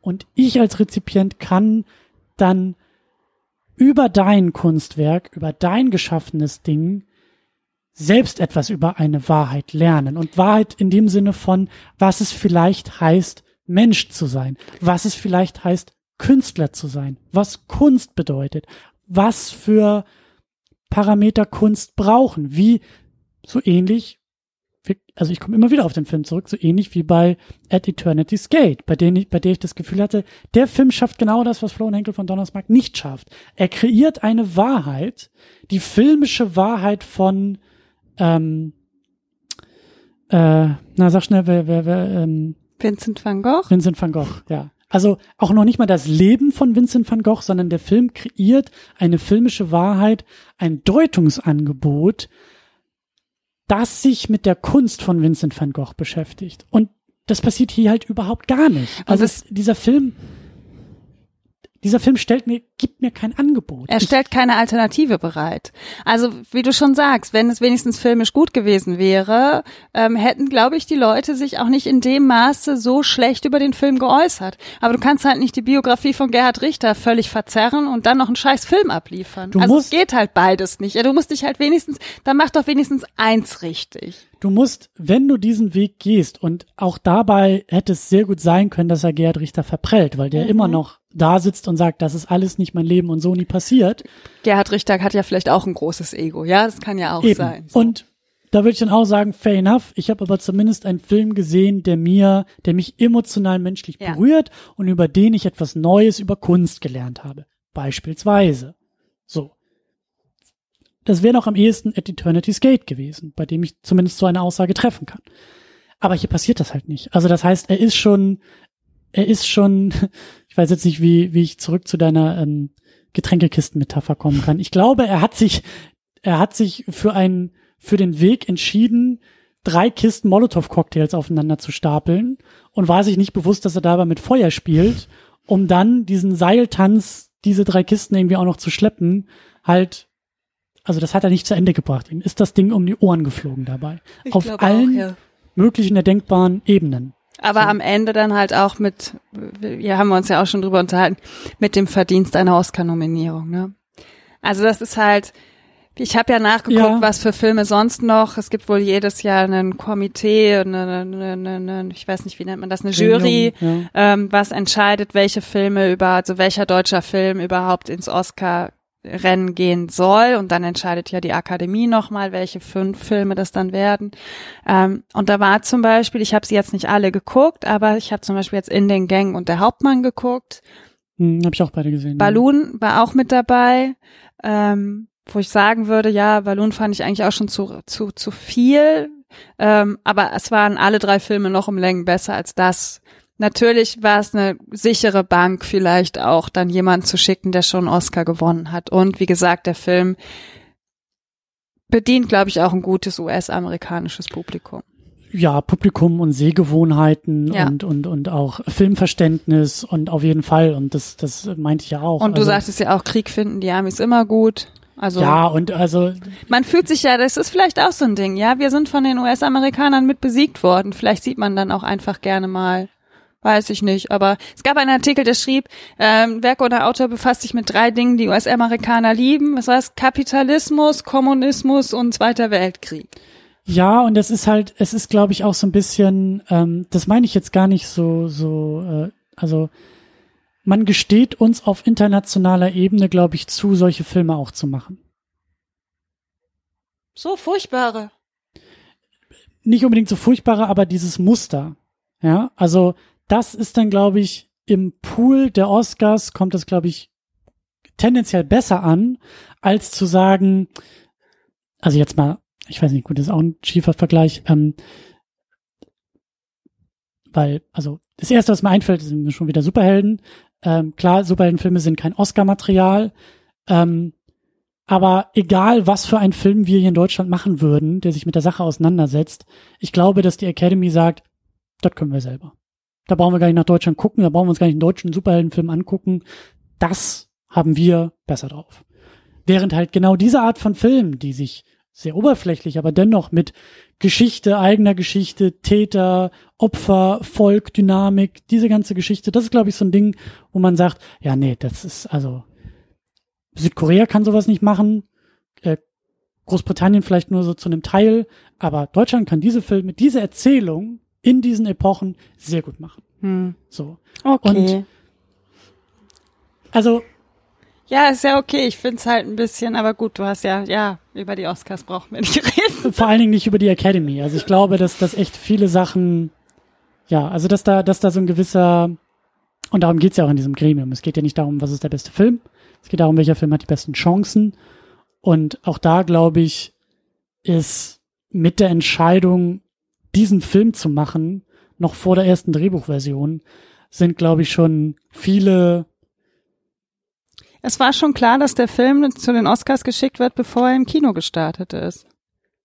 ungefähr so würde ich das auch ausdrücken. Ich glaube, war so. Ich habe es jetzt in, in einem Kino-Review gehört. Da sagte, ja, der Film geht zu den Oscars und er hatte noch überhaupt, ist noch gar nicht in den deutschen Kinos gelaufen. Also ja, gut, das, das sind auch noch so technische äh, Geschichten. Aber ich glaube, dass der Film, ähm, das meine ich jetzt gar nicht als Verschwörungstheorie. Ich glaube Nein, ich einfach, habe da auch keine Verschwörungstheorie, aber ich, naja. weißt du, in dem Moment, wo Florian Henkel von Donnersmarck, wo auch immer, aber in irgendein Büro der deutschen Filmförderung geht und sagt, ich mache einen Film über Gerhard Richter, Zweiter Weltkrieg, Nazis und dann auch noch DDR versus Westen. Stimmt, Gerhard Richter kennen die natürlich auch, die Amis. Da sind, ne? glaube ich, da sind, glaube ich, die Schubläden aufgegangen und haben gesagt, Oscars, ja, Gang XYZ ist noch so Platzhalter, aber da wird schon mal die Akte reingelegt worden sein von, ah, der Florian Henkel von Donnersmarck. Ist egal in welchem Jahrgang, aber wenn dieser Film fertig ist, dann holen wir die Akte wieder raus und sagen, den schicken wir zu den Oscars. Einfach weil die Chancen so groß sind und weil er auch dieses Prestige hat, den Status hat, die Möglichkeiten hat, das meinte ich, glaube ich, auch damals bei der Mini-Unit, das ist auch so eine Sache, wenn der sich hinstellt und sagt, ich brauche mal die halbe Innenstadt von Dresden für drei Tage drehen, dann passiert das auch. So. Wenn jetzt aber irgendwie der Regie-Nachwuchs äh, im ersten Independent-Film genau das Gleiche versuchen würde und sagt, ich brauche aber die halbe Innenstadt Dresdens, dann passiert das halt nicht. So. Weil man den Leuten nicht zutraut, so ins Schwarze zu treffen, wie Florian Henkel von Donnersmarck, nämlich in die Oscar-Nominierung. Und das äh, ist auch so eine Sache, die, die glaube ich da so ein bisschen mitschwingt. Ich kann mir gut vorstellen, dass, dass der auch ähm, es wäre nochmal spannend, den direkt damit das Leben der anderen zu vergleichen. Habe ich auch schon gedacht. Ich habe Äh, den schon lange nicht mehr gesehen. Ich kann mir auch vorstellen, dass das Leben der anderen von einem veränderten Status und von veränderten Produktionsmöglichkeiten für den Regisseur und Autor dieses Filmes, ähm, also dass sich das auch auswirkt. Weißt du ein bisschen, was ich meine, in, in welche Richtung ich gehen will? Mhm. Wer sagt denn bitte jetzt noch zu Florian Henkel von Donnersmarck Nein? Oder sagt, den Teil in deinem Drehbuch verstehe ich nicht. Da musst du noch mal, kannst du aus den drei Szenen nicht eine machen, die es verdichtet? Nicht, weil ich sage, der Film ist zu lang, sondern weil ich das Gefühl habe, du erzählst uns hier in halbgaren Szenen, du kommst nicht zum Punkt. Wer liest denn, glaube ich, seine Drehbücher und redet so mit ihm und sagt, äh, noch nicht. Ich glaube nicht, dass es die Leute noch gibt, so, weil der hat halt diesen Status schon erreicht. Hm. Ich weiß ja gar nicht, warum ich mich jetzt so sehr über ihn aufrege. Eigentlich wollte ich das gar nicht tun, aber wir Ist wollten, doch gut. auf, Gut für den Blutdruck. Sich aufregen ist immer gut. wir wollten auf jeden Fall auch noch über Gerd Richter sprechen. Ja, lass uns mal kurz über Gerhard Kurz. Richter sprechen. Wer ist denn das eigentlich? Gerhard Richter ist ein Maler. Mhm. Ein sehr berühmter Maler. Einer, der, ich glaube nicht, dass er immer noch der, wie heißt das? Nicht erfolgreichste, sondern Teuerste. der teuerste Künstler, lebende Künstler im Moment ist. Was ja auch gleichbedeutend ist. Was ich, wo ich mich dann auch immer frage, was passiert, wenn der mal tot umfällt? Das kann ja nicht mehr lange dauern. Ich, Also, ich glaube, dass dann, dann, schnell dass die dann, Preise richtig nach oben. dass dann reiche Leute noch reicher werden. Ja. Ja. Ähm, also der schlug irgendwie bei einer Auktion nach der anderen immer den höchsten Verkaufswert für dieses und jenes Gemälde. Ähm, ich glaube, das eine was, was wo mir, was wo bei mir zum ersten Mal aufgefallen ist, war irgendwann in den 2000ern dann bei Sotheby's das Mailand-Porträt, was dann irgendwie für 41 Millionen über den Tisch ging und irgendwie ein oder zwei Jahre später ein abstraktes Bild, was dann noch teurer oder das ging für 41 Millionen und das Mailand-Bild für 27, also auf jeden Fall horrende Summen. Ähm, ja, Wer ist Gerhard Richter? Ich weiß es nicht. Ich kenne Gerhard Richter nicht. Ähm, wir haben ja diese tolle Doku gesehen. Ja, wir waren Mhm. auch beide in der Ausstellung, getrennt voneinander, aber wir waren beide in der Barberini-Ausstellung, abstrakt. Stimmt, das kam auch damals, nachdem der Film so rauskam. Die Ausstellung kam dann, glaube ich, auch irgendwie zu der Zeit. Auf jeden Fall Ja, bin ich eine Richterausstellung über ist auch immer eine sichere Bank. Genau. Äh, war auch proppevoll, als ich da War auch war. eine sehr gute Ausstellung. Also ich habe ja meinen Struggle so mit dem Barberini, ja, weil die noch nie eine einzelne Ausstellung von einer Künstlerin gemacht haben und sich eben sehr auf solche Künstler wie Richter und so verlassen. Also da, wo man weiß, dass man auch auf jeden Fall das Haus voll kriegt. Muss aber leider auch sagen, dass es eine der besten Ausstellungen war, die ich je gesehen habe. Nicht, weil es eine Gerhard Richter, also natürlich auch, aber die war auch sehr gut gemacht, die Ausstellung. Und hat auch sehr viel Spaß gemacht, die Ausstellung. Und sie war auch sehr umfangreich. Es kannst natürlich, wenn du Kohle ohne Ende hast, kannst du natürlich auch alles machen. Ähm, aber also in der Doku ist die Person Richter ja auch aufgetaucht. Mhm. Ne? In, in der Ausstellung sehen wir dann halt die Werke, ähm, aber die Person Gerhard Richter war äh, natürlich auch Teil der Doku. Die Doku ist so dieses klassische äh, die Fliege an der Wand Prinzip. Die Kamera, die beobachtet, die nicht viel eingreift, die nicht großartig adressiert wird. Wir hören ab und an aus dem Off wahrscheinlich die Regisseurin, wahrscheinlich, vielleicht hat sie auch selbst noch die Kamera benutzt, auch in dem Moment. Ich kann mir vorstellen, die, die Momente wirkten sehr intim zwischen Kamera, Person und Gerd Richter und wir hören dann halt auch manchmal so ein paar Fragen. Wir sehen sehr viel, wir sehen unkommentiert sehr viel. Gerd Richter, der Farben irgendwie in Farbeimer nimmt, das Gelb irgendwie ein bisschen auskippt, so auf diesen, ich weiß gar nicht, wie das, das heißt. Riesenrakeln oder Spachteln. Rakeln, ich Spachteln, kenne da nicht genau. genau den Unterschied. Und dann trägt er irgendwie Farbschichten auf und geht drei Meter zurück. Also man muss guckt. halt kurz sagen, dass Gerd Richter die Art dieses Abfotografieren, also Bilder nachmalen und das Abfotografieren, das Übermalen, ich glaube, so gut wie gar nicht mehr macht. Er ist mittlerweile halt komplett in der Abstraktion angekommen. Und mhm ich fand den Verweis auf Pollock dann doch ganz recht interessant, auch in dem Film Werk ohne Autor, weil ich weiß, dass Leute gerne vor gerade so abstrakten Bildern stehen wie Pollocks oder Richters und sagen, ja, das kann ich auch. Und ich finde, dass die Doku sehr gut zeigt, nein, das kannst du nicht, weil wenn du es könntest, würdest du es ja machen, so. Ähm, und das sieht man halt sehr gut in der Doku, dass auch ein Gerhard Richter zweifelt. Er, es gibt eine Szene, wo er zum Beispiel auf so ein Zwei-Meter-Ding, also es sind Riesenteile, ja. Man muss auch daran denken, wie groß die Leinwände sind, die er bemalt. Ja, die mhm. sind teilweise dreimal sechs Meter groß oder so. Ähm, dass er da mit Leiter vorsteht und die Leiter von links nach rechts schiebt. Aber er hat halt auch diese riesen Rakel, die er da benutzt und schiebt die dann über die ganze Leinwand. Das muss ein irrer körperlich, körperlicher Akt sein. Das sieht da irre anstrengend aus. Ähm, und dann macht er blau auf einen dieser Dinge und dann steht er vor dem Bild und guckt so auf dieses gelb-rote Bild und guckt so auf das Blau und geht wieder und macht das Blau wieder runter und dann fragt sie halt, ja, aber was ist denn jetzt mit dem Blau? Und er so, nee, das Blau ist ein Fehler.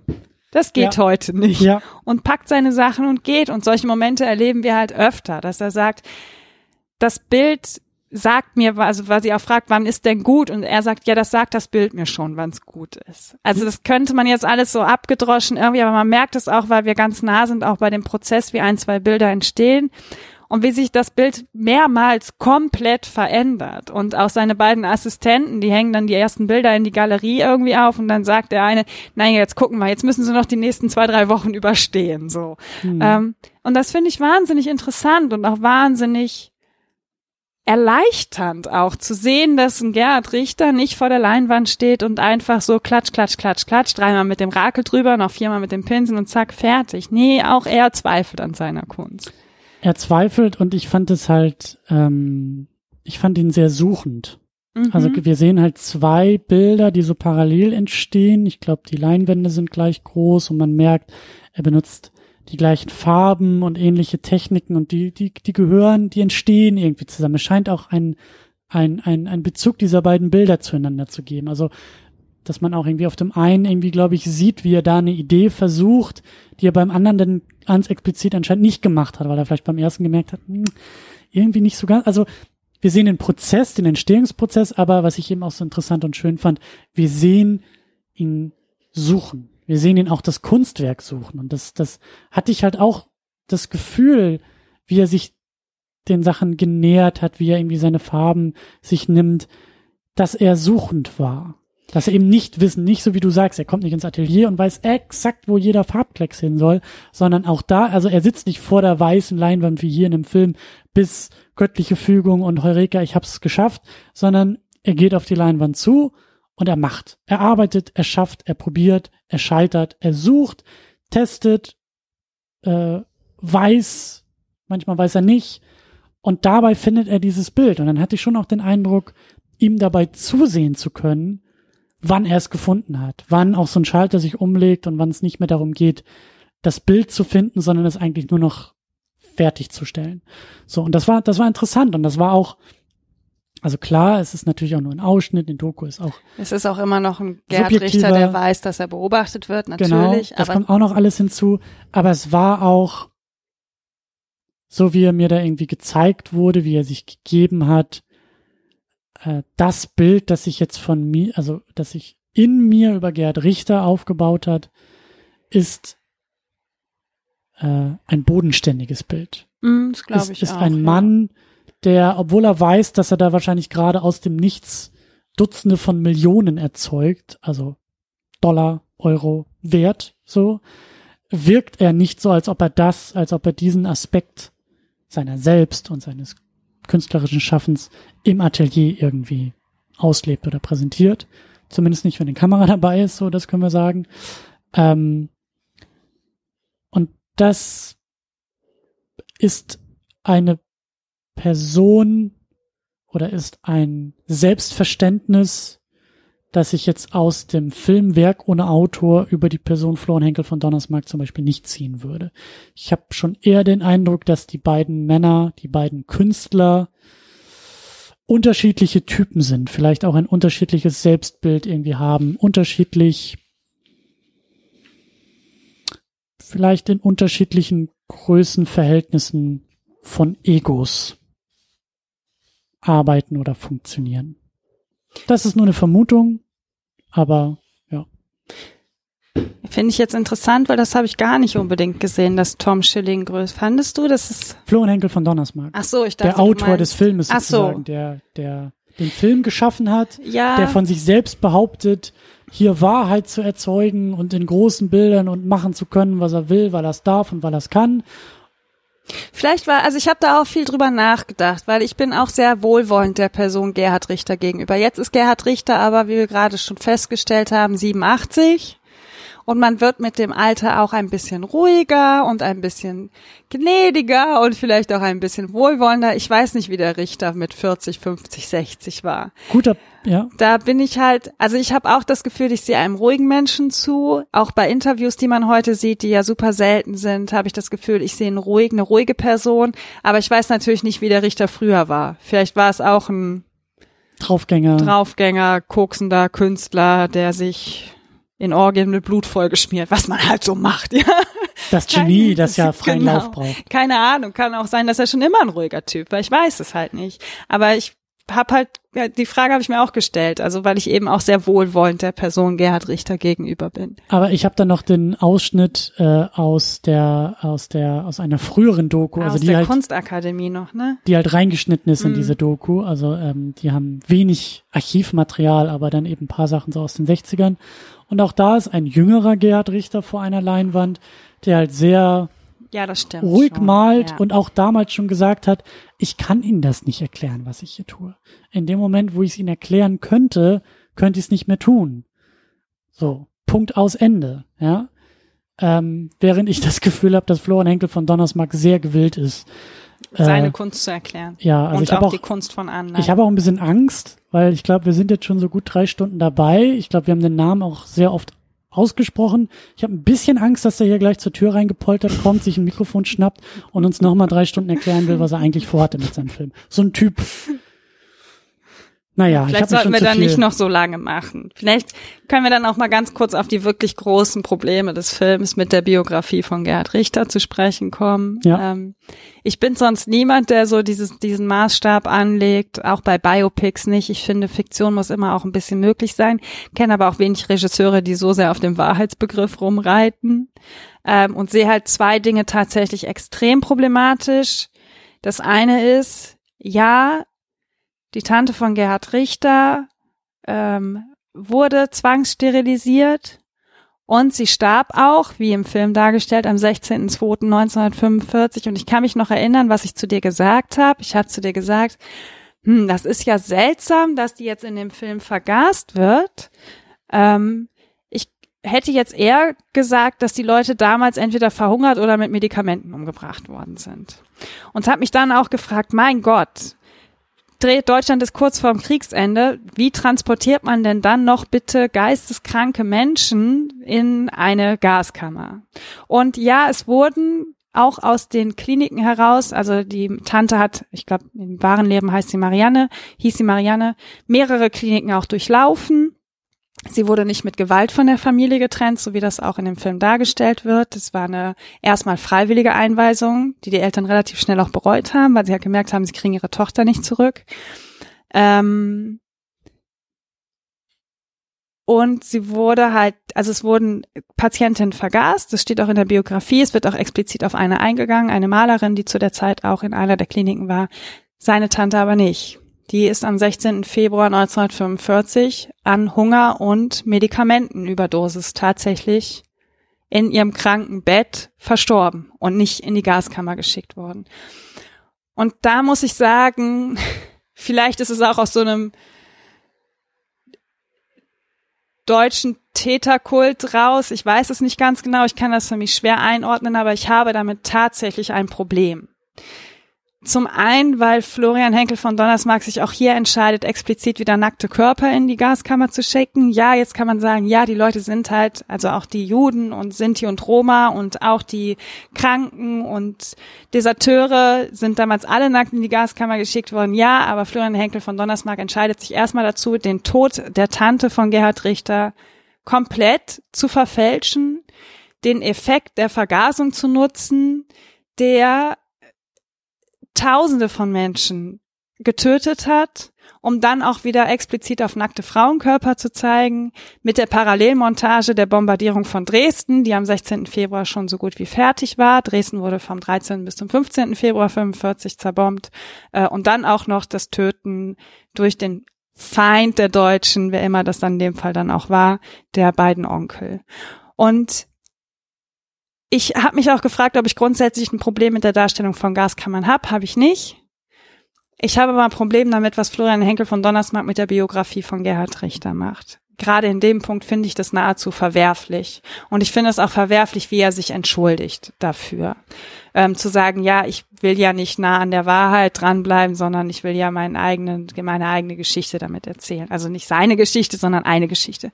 Der zweite Punkt ist, dass der ähm, Schwiegervater von Gerhard Richter, ich habe mir auch den Namen rausgesucht, falls das mal jemand bei Wikipedia raussuchen möchte, das war Professor Heinrich Eufinger, also das ist der wahre Schwiegervater von Gerhard Richter, hat bis zu 1000 Zwangssterilisierungen in der äh, Nazizeit durchgeführt. Er war auch Gynäkologe. Er hat auch an der gleichen Klinik gearbeitet, in der zwischendurch die Tante von Gerhard Richter war, auch an der Klinik wo gearbeitet, an der sie zwangssterilisiert worden ist. Die Tante und der Professor Häufinger sind sich aber nie begegnet, weil die drei Ärzte, die die Zwangssterilisation angeordnet haben, andere waren als dieser Schwiegervater von Gerhard Richter. Und da kommen wir dann zu dem zweiten Punkt, wo ich sage, ja, hm, kann man das Effekt wegens noch machen, aber da bin ich dann eigentlich schon über den Punkt drüber weg, um ihm das noch zu verzeihen. Der ohnehin schon sehr, ja, sehr konstruierte äh, Haken, an dem sich der komplette Film aufzieht. Also ähm, ja, das Fundament, auf dem der ganze Film steht, nämlich diese biografische Überschneidung, ähm, die hier in dem Film Kurt Barnerts Schwiegervater, der über dessen Hand und Feder die Tante dann eben in der Gaskammer landet. Also ist in Wirklichkeit unfassbar dünn und also es wird viel mehr konstruiert, als einfach nur zu verkürzen oder vielleicht ähm, filmische Bilder, die zuspitzen. Also es ist schon, also es hat nahezu nichts mit der Wirklichkeit zu tun, was wir da eigentlich sehen. Und das meine ich halt auch mit, es wird diese zufälligen Begegnungen tausendfach geben. Also es ist ja nicht Und so. Und hier wird sie aber so aufgeladen, was ich halt auch so, wo ich mich halt auch immer noch frage, ja, aber was ist denn jetzt die Aussage, die der Film daraus formt? Also er findet halt keine, aber es ist, also aus dem Zufall wird halt irgendwie so ein Prinzip erhoben und verpasst diese klare Aussage zu setzen, die es dann aber braucht, wenn du konstruierst und überspitzt und also das tust du ja einer Sache wegen, einer Aussage wegen, eines Punktes wegen, aber der wird ja halt nicht gemacht. Hm. Und ja. Ich finde halt auch, also das muss ich ganz ehrlich sagen und mich macht es auch, frustriert es auch wahnsinnig. Ich finde, Florian Henkel von Donnersmarck hat da einfach auch eine rote Linie überschritten. Ähm, mir geht's nicht darum, ob die Person jetzt Gerhard Richter ist und es seine Tante ist, sondern mir geht's wirklich explizit um die Darstellung ihres Todes. Ich finde, das kann man so nicht machen. Und damit wird eigentlich für mich auch der ganze Film hinfällig. Ja, auch die letzten drei Stunden, die wir jetzt darüber gesprochen haben oder zweieinhalb. Allein dieser Aspekt, wie er da mit der Biografie von jemandem umgeht, der vielleicht, Gerhard Richter war 13, als der Film zu Ende war, wirklich auch ein Trauma vom Krieg davongetragen hat, ja. Nur weil man auch Täter im Krieg war, heißt es ja noch lange nicht, dass man ohne Trauma sein kann, ja. Es kann ja beides nebeneinander existieren. Finde ich, alleine mit dieser Szene hat Florian von Henkel von Donnersmarck eigentlich seinen ganzen Film kaputt gemacht. Warum, also musste das wirklich sein? Die Frage muss man wirklich stellen. Es hätte genug Momente gegeben, wo man Effekte ein, hätte einbauen können. Ähm, man hätte vielleicht einfach den Darstellern ein bisschen mehr Tiefe geben müssen. Aber musste man sich ausgerechnet dafür entscheiden? Warum tut er das? Das verstehe ich beim besten Willen nicht. Und ich verstehe auch nicht, warum er sich da nicht näher auch an der Wirklichkeit bedient, weil das, was du mir aus der Biografie vorgelesen hast, wieder wirklich, also die Niederlage des Naziregimes war eigentlich schon absehbar. Es waren noch wenige Wochen. Ja, und trotzdem, also was du da auch zitiert und vorgelesen hast, also wie da eben auch systematisch Menschen in den Tod gespritzt wurden. gespritzt wurden, um es dann aber als natürlichen, vermeintlich natürlichen Tod so in die Akten zu vermerken, um sich da dann auch irgendwie in irgendeiner Form reinzuwaschen. Das ist eigentlich, also das ist halt auch eine sehr perfide Sache, die da passiert ist, von der ich so vorher auch noch gar nichts gehört hatte. Mhm. Wo man auch hätte sagen können, äh, ja, hier Wahrheit, Wahrheit, Wahrheit.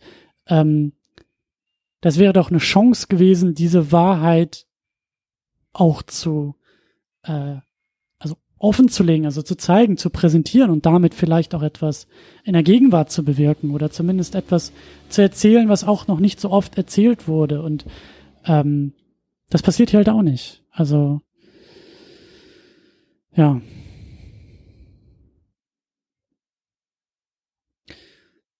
Ich äh, zuck mit den Schultern, ja, ich bleib ratlos. Punkt kann man auch nur noch mit den Schultern zucken. Komplette Ratlosigkeit. Ähm, vielleicht, vielleicht schaffen wir es noch in Kurzform nochmal diese ganze Bewegung ein bisschen zurückzugehen und zu sagen, wir haben große Probleme.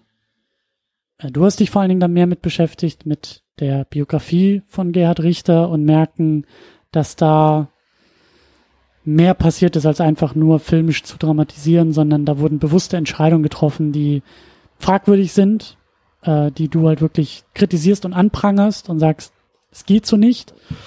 Wir haben äh, sehr ähm, eigenwillige Entscheidung des Regisseurs, sehr äh, oder zumindest ich habe da auch ein Verständnis, dass der Regisseur und Autor des Filmes Florian Henkel von Donnersmarck vieles nicht verstanden hat.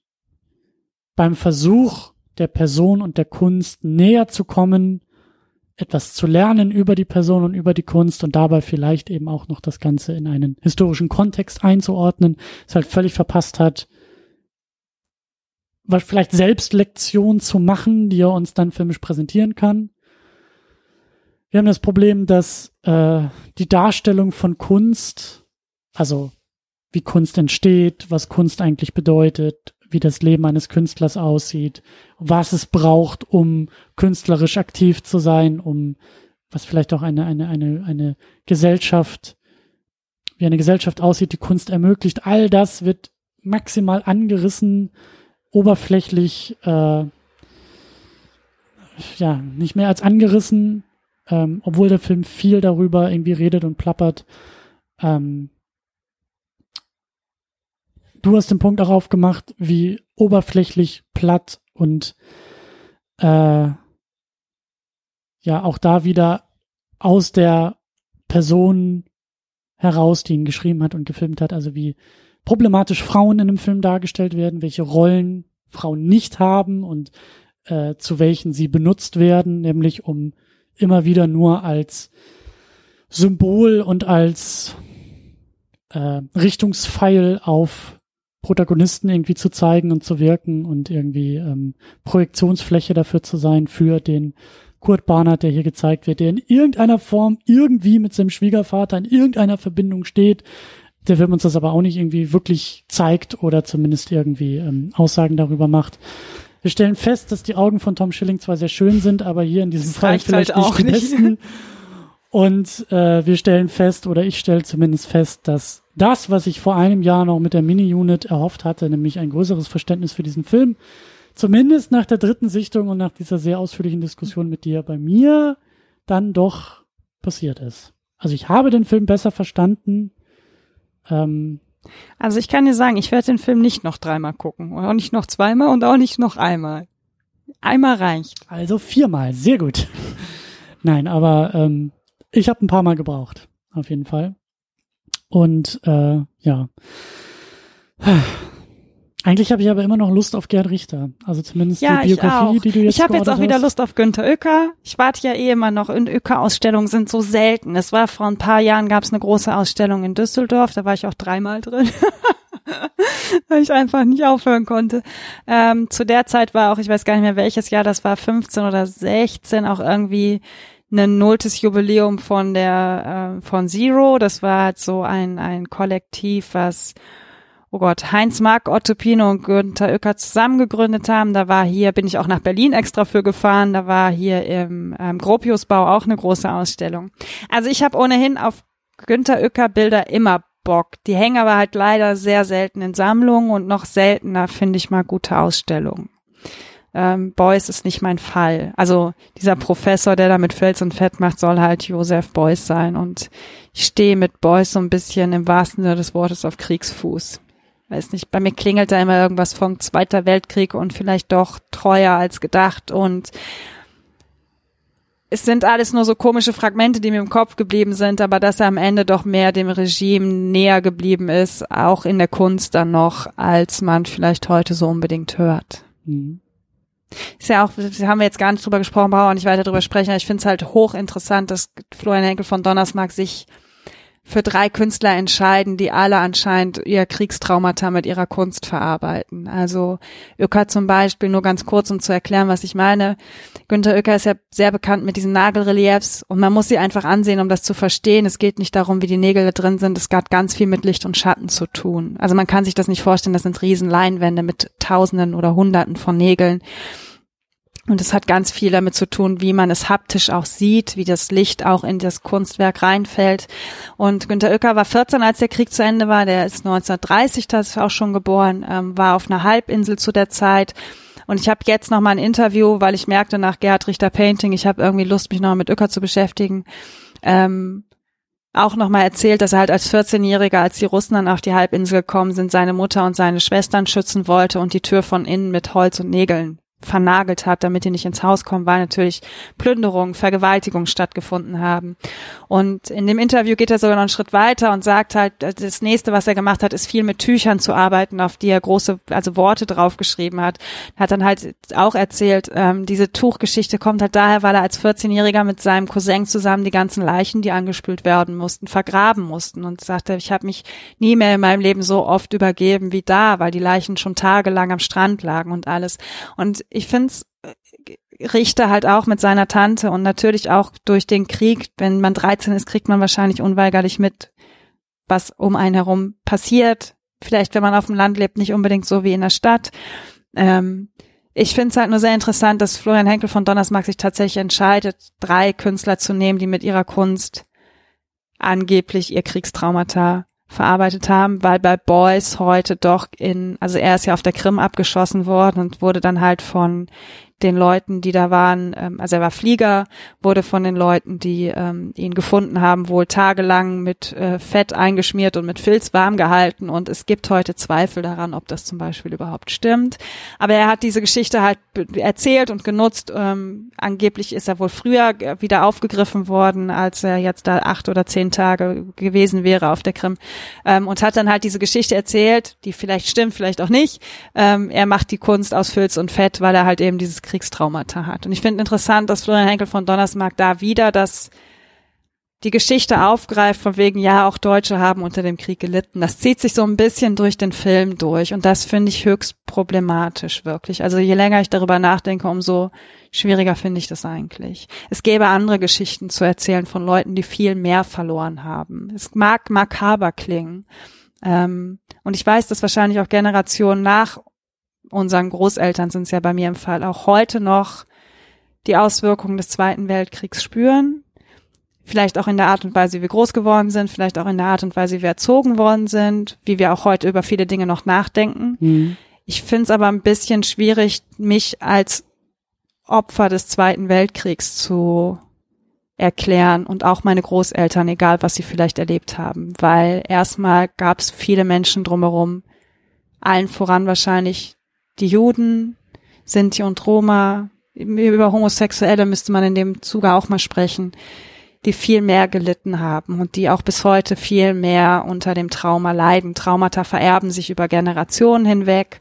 Und wenn dann Florian Henkel von Donnersmarck ausgerechnet eine deutsche Geschichte erzählt mit Kriegstrauma, da habe ich ehrlich wirklich Schwierigkeiten mit. Ich wollte da jetzt gar nicht so lange drüber reden, aber irgendwie war mir das jetzt doch noch ein Bedürfnis. Nehmen wir als Epilog auch noch mit. Okay, dann äh, wir haben festgestellt, dass wir uns den Film jetzt nicht unbedingt nochmal anschauen. Ja, ich nicht. Du kannst ihn gerne nochmal gucken. Vielleicht ohne Ton. Also wenn ich die, wenn ich nicht auf die Erzählung hören muss und auf den ganzen Quatsch, der da geplappert wird, sondern ja, das könnte ganz so, nett sein. Man könnte Musik Auch- unterlegen. auch nicht unbedingt- Hier ja, Deichkind, was wir heute gehört haben. Ich will keine Party. Oder oder die Filmmusik, die fand ich eigentlich auch ganz schön, aber es bleibt auf jeden Fall problematisch und ich sag ja, ich will dann lieber nochmal hier diese Biografie auch lesen, die hier noch auf dem Tisch liegt. Ja, aber ich kann dir sagen, die ist auch nicht so knülle geschrieben. Aber sie Ja, ist aber interessant. Genau. Äh, aber ähm, wer will, kann das natürlich auch noch als Einladung sehen, um sich mit uns noch weiter Ah, ja. auszusetzen und auch vielleicht dadurch mit dem Film, vielleicht auch noch weitere äh, Aspekte, Motive, Dinge, die wir verpasst haben, die ihr anders seht, die äh, vielleicht auch in unsere Punkte und Kapitel, die wir hier aufgemacht haben, noch mit reinspielen könnten. Also als ergänzende Hinweise nehmen wir alles. Geht auch ganz einfach auf secondunit-podcast.de. Da Meinst du, jetzt hört überhaupt noch jemand zu? äh, ich bin Optimist, ich hoffe es. Okay. Ähm, also lasst dort am besten Feedback. Ich bin ein großer Fan von genau diesem Bereich, weil auf Twitter ist alles immer so flüchtig und dann, ihr wisst schon. Also da könnt ihr Sachen hinterlassen. Und ja, Machen wir jetzt Feierabend? ich bin dafür. Ich habe noch Kartoffelsalat im Kühlschrank. Wir haben auch schon Überstunden gemacht, deswegen äh, machen wir den Sack an dieser Stelle ein bisschen zu, gehen raus aus der Sendung. Ich sage wie immer vielen Dank fürs dabei gewesen sein, mitdiskutieren und an dieser Stelle auch aushalten. Das Podcasten war ja heute einfach, aber diese drei Stunden Film, die du mir da angetan Die hast. schulde ich dir noch, ja. Ja, unbedingt. Ich habe ja schon hier ähm, gesagt, ich muss mir filmisch die Augen auswaschen. Das tun wir auch. Am Ähm, Wochenende, ja. vielen Dank auf jeden Fall auch noch fürs Zuhören und bis zum nächsten Mal. Tschüss. Tschüss.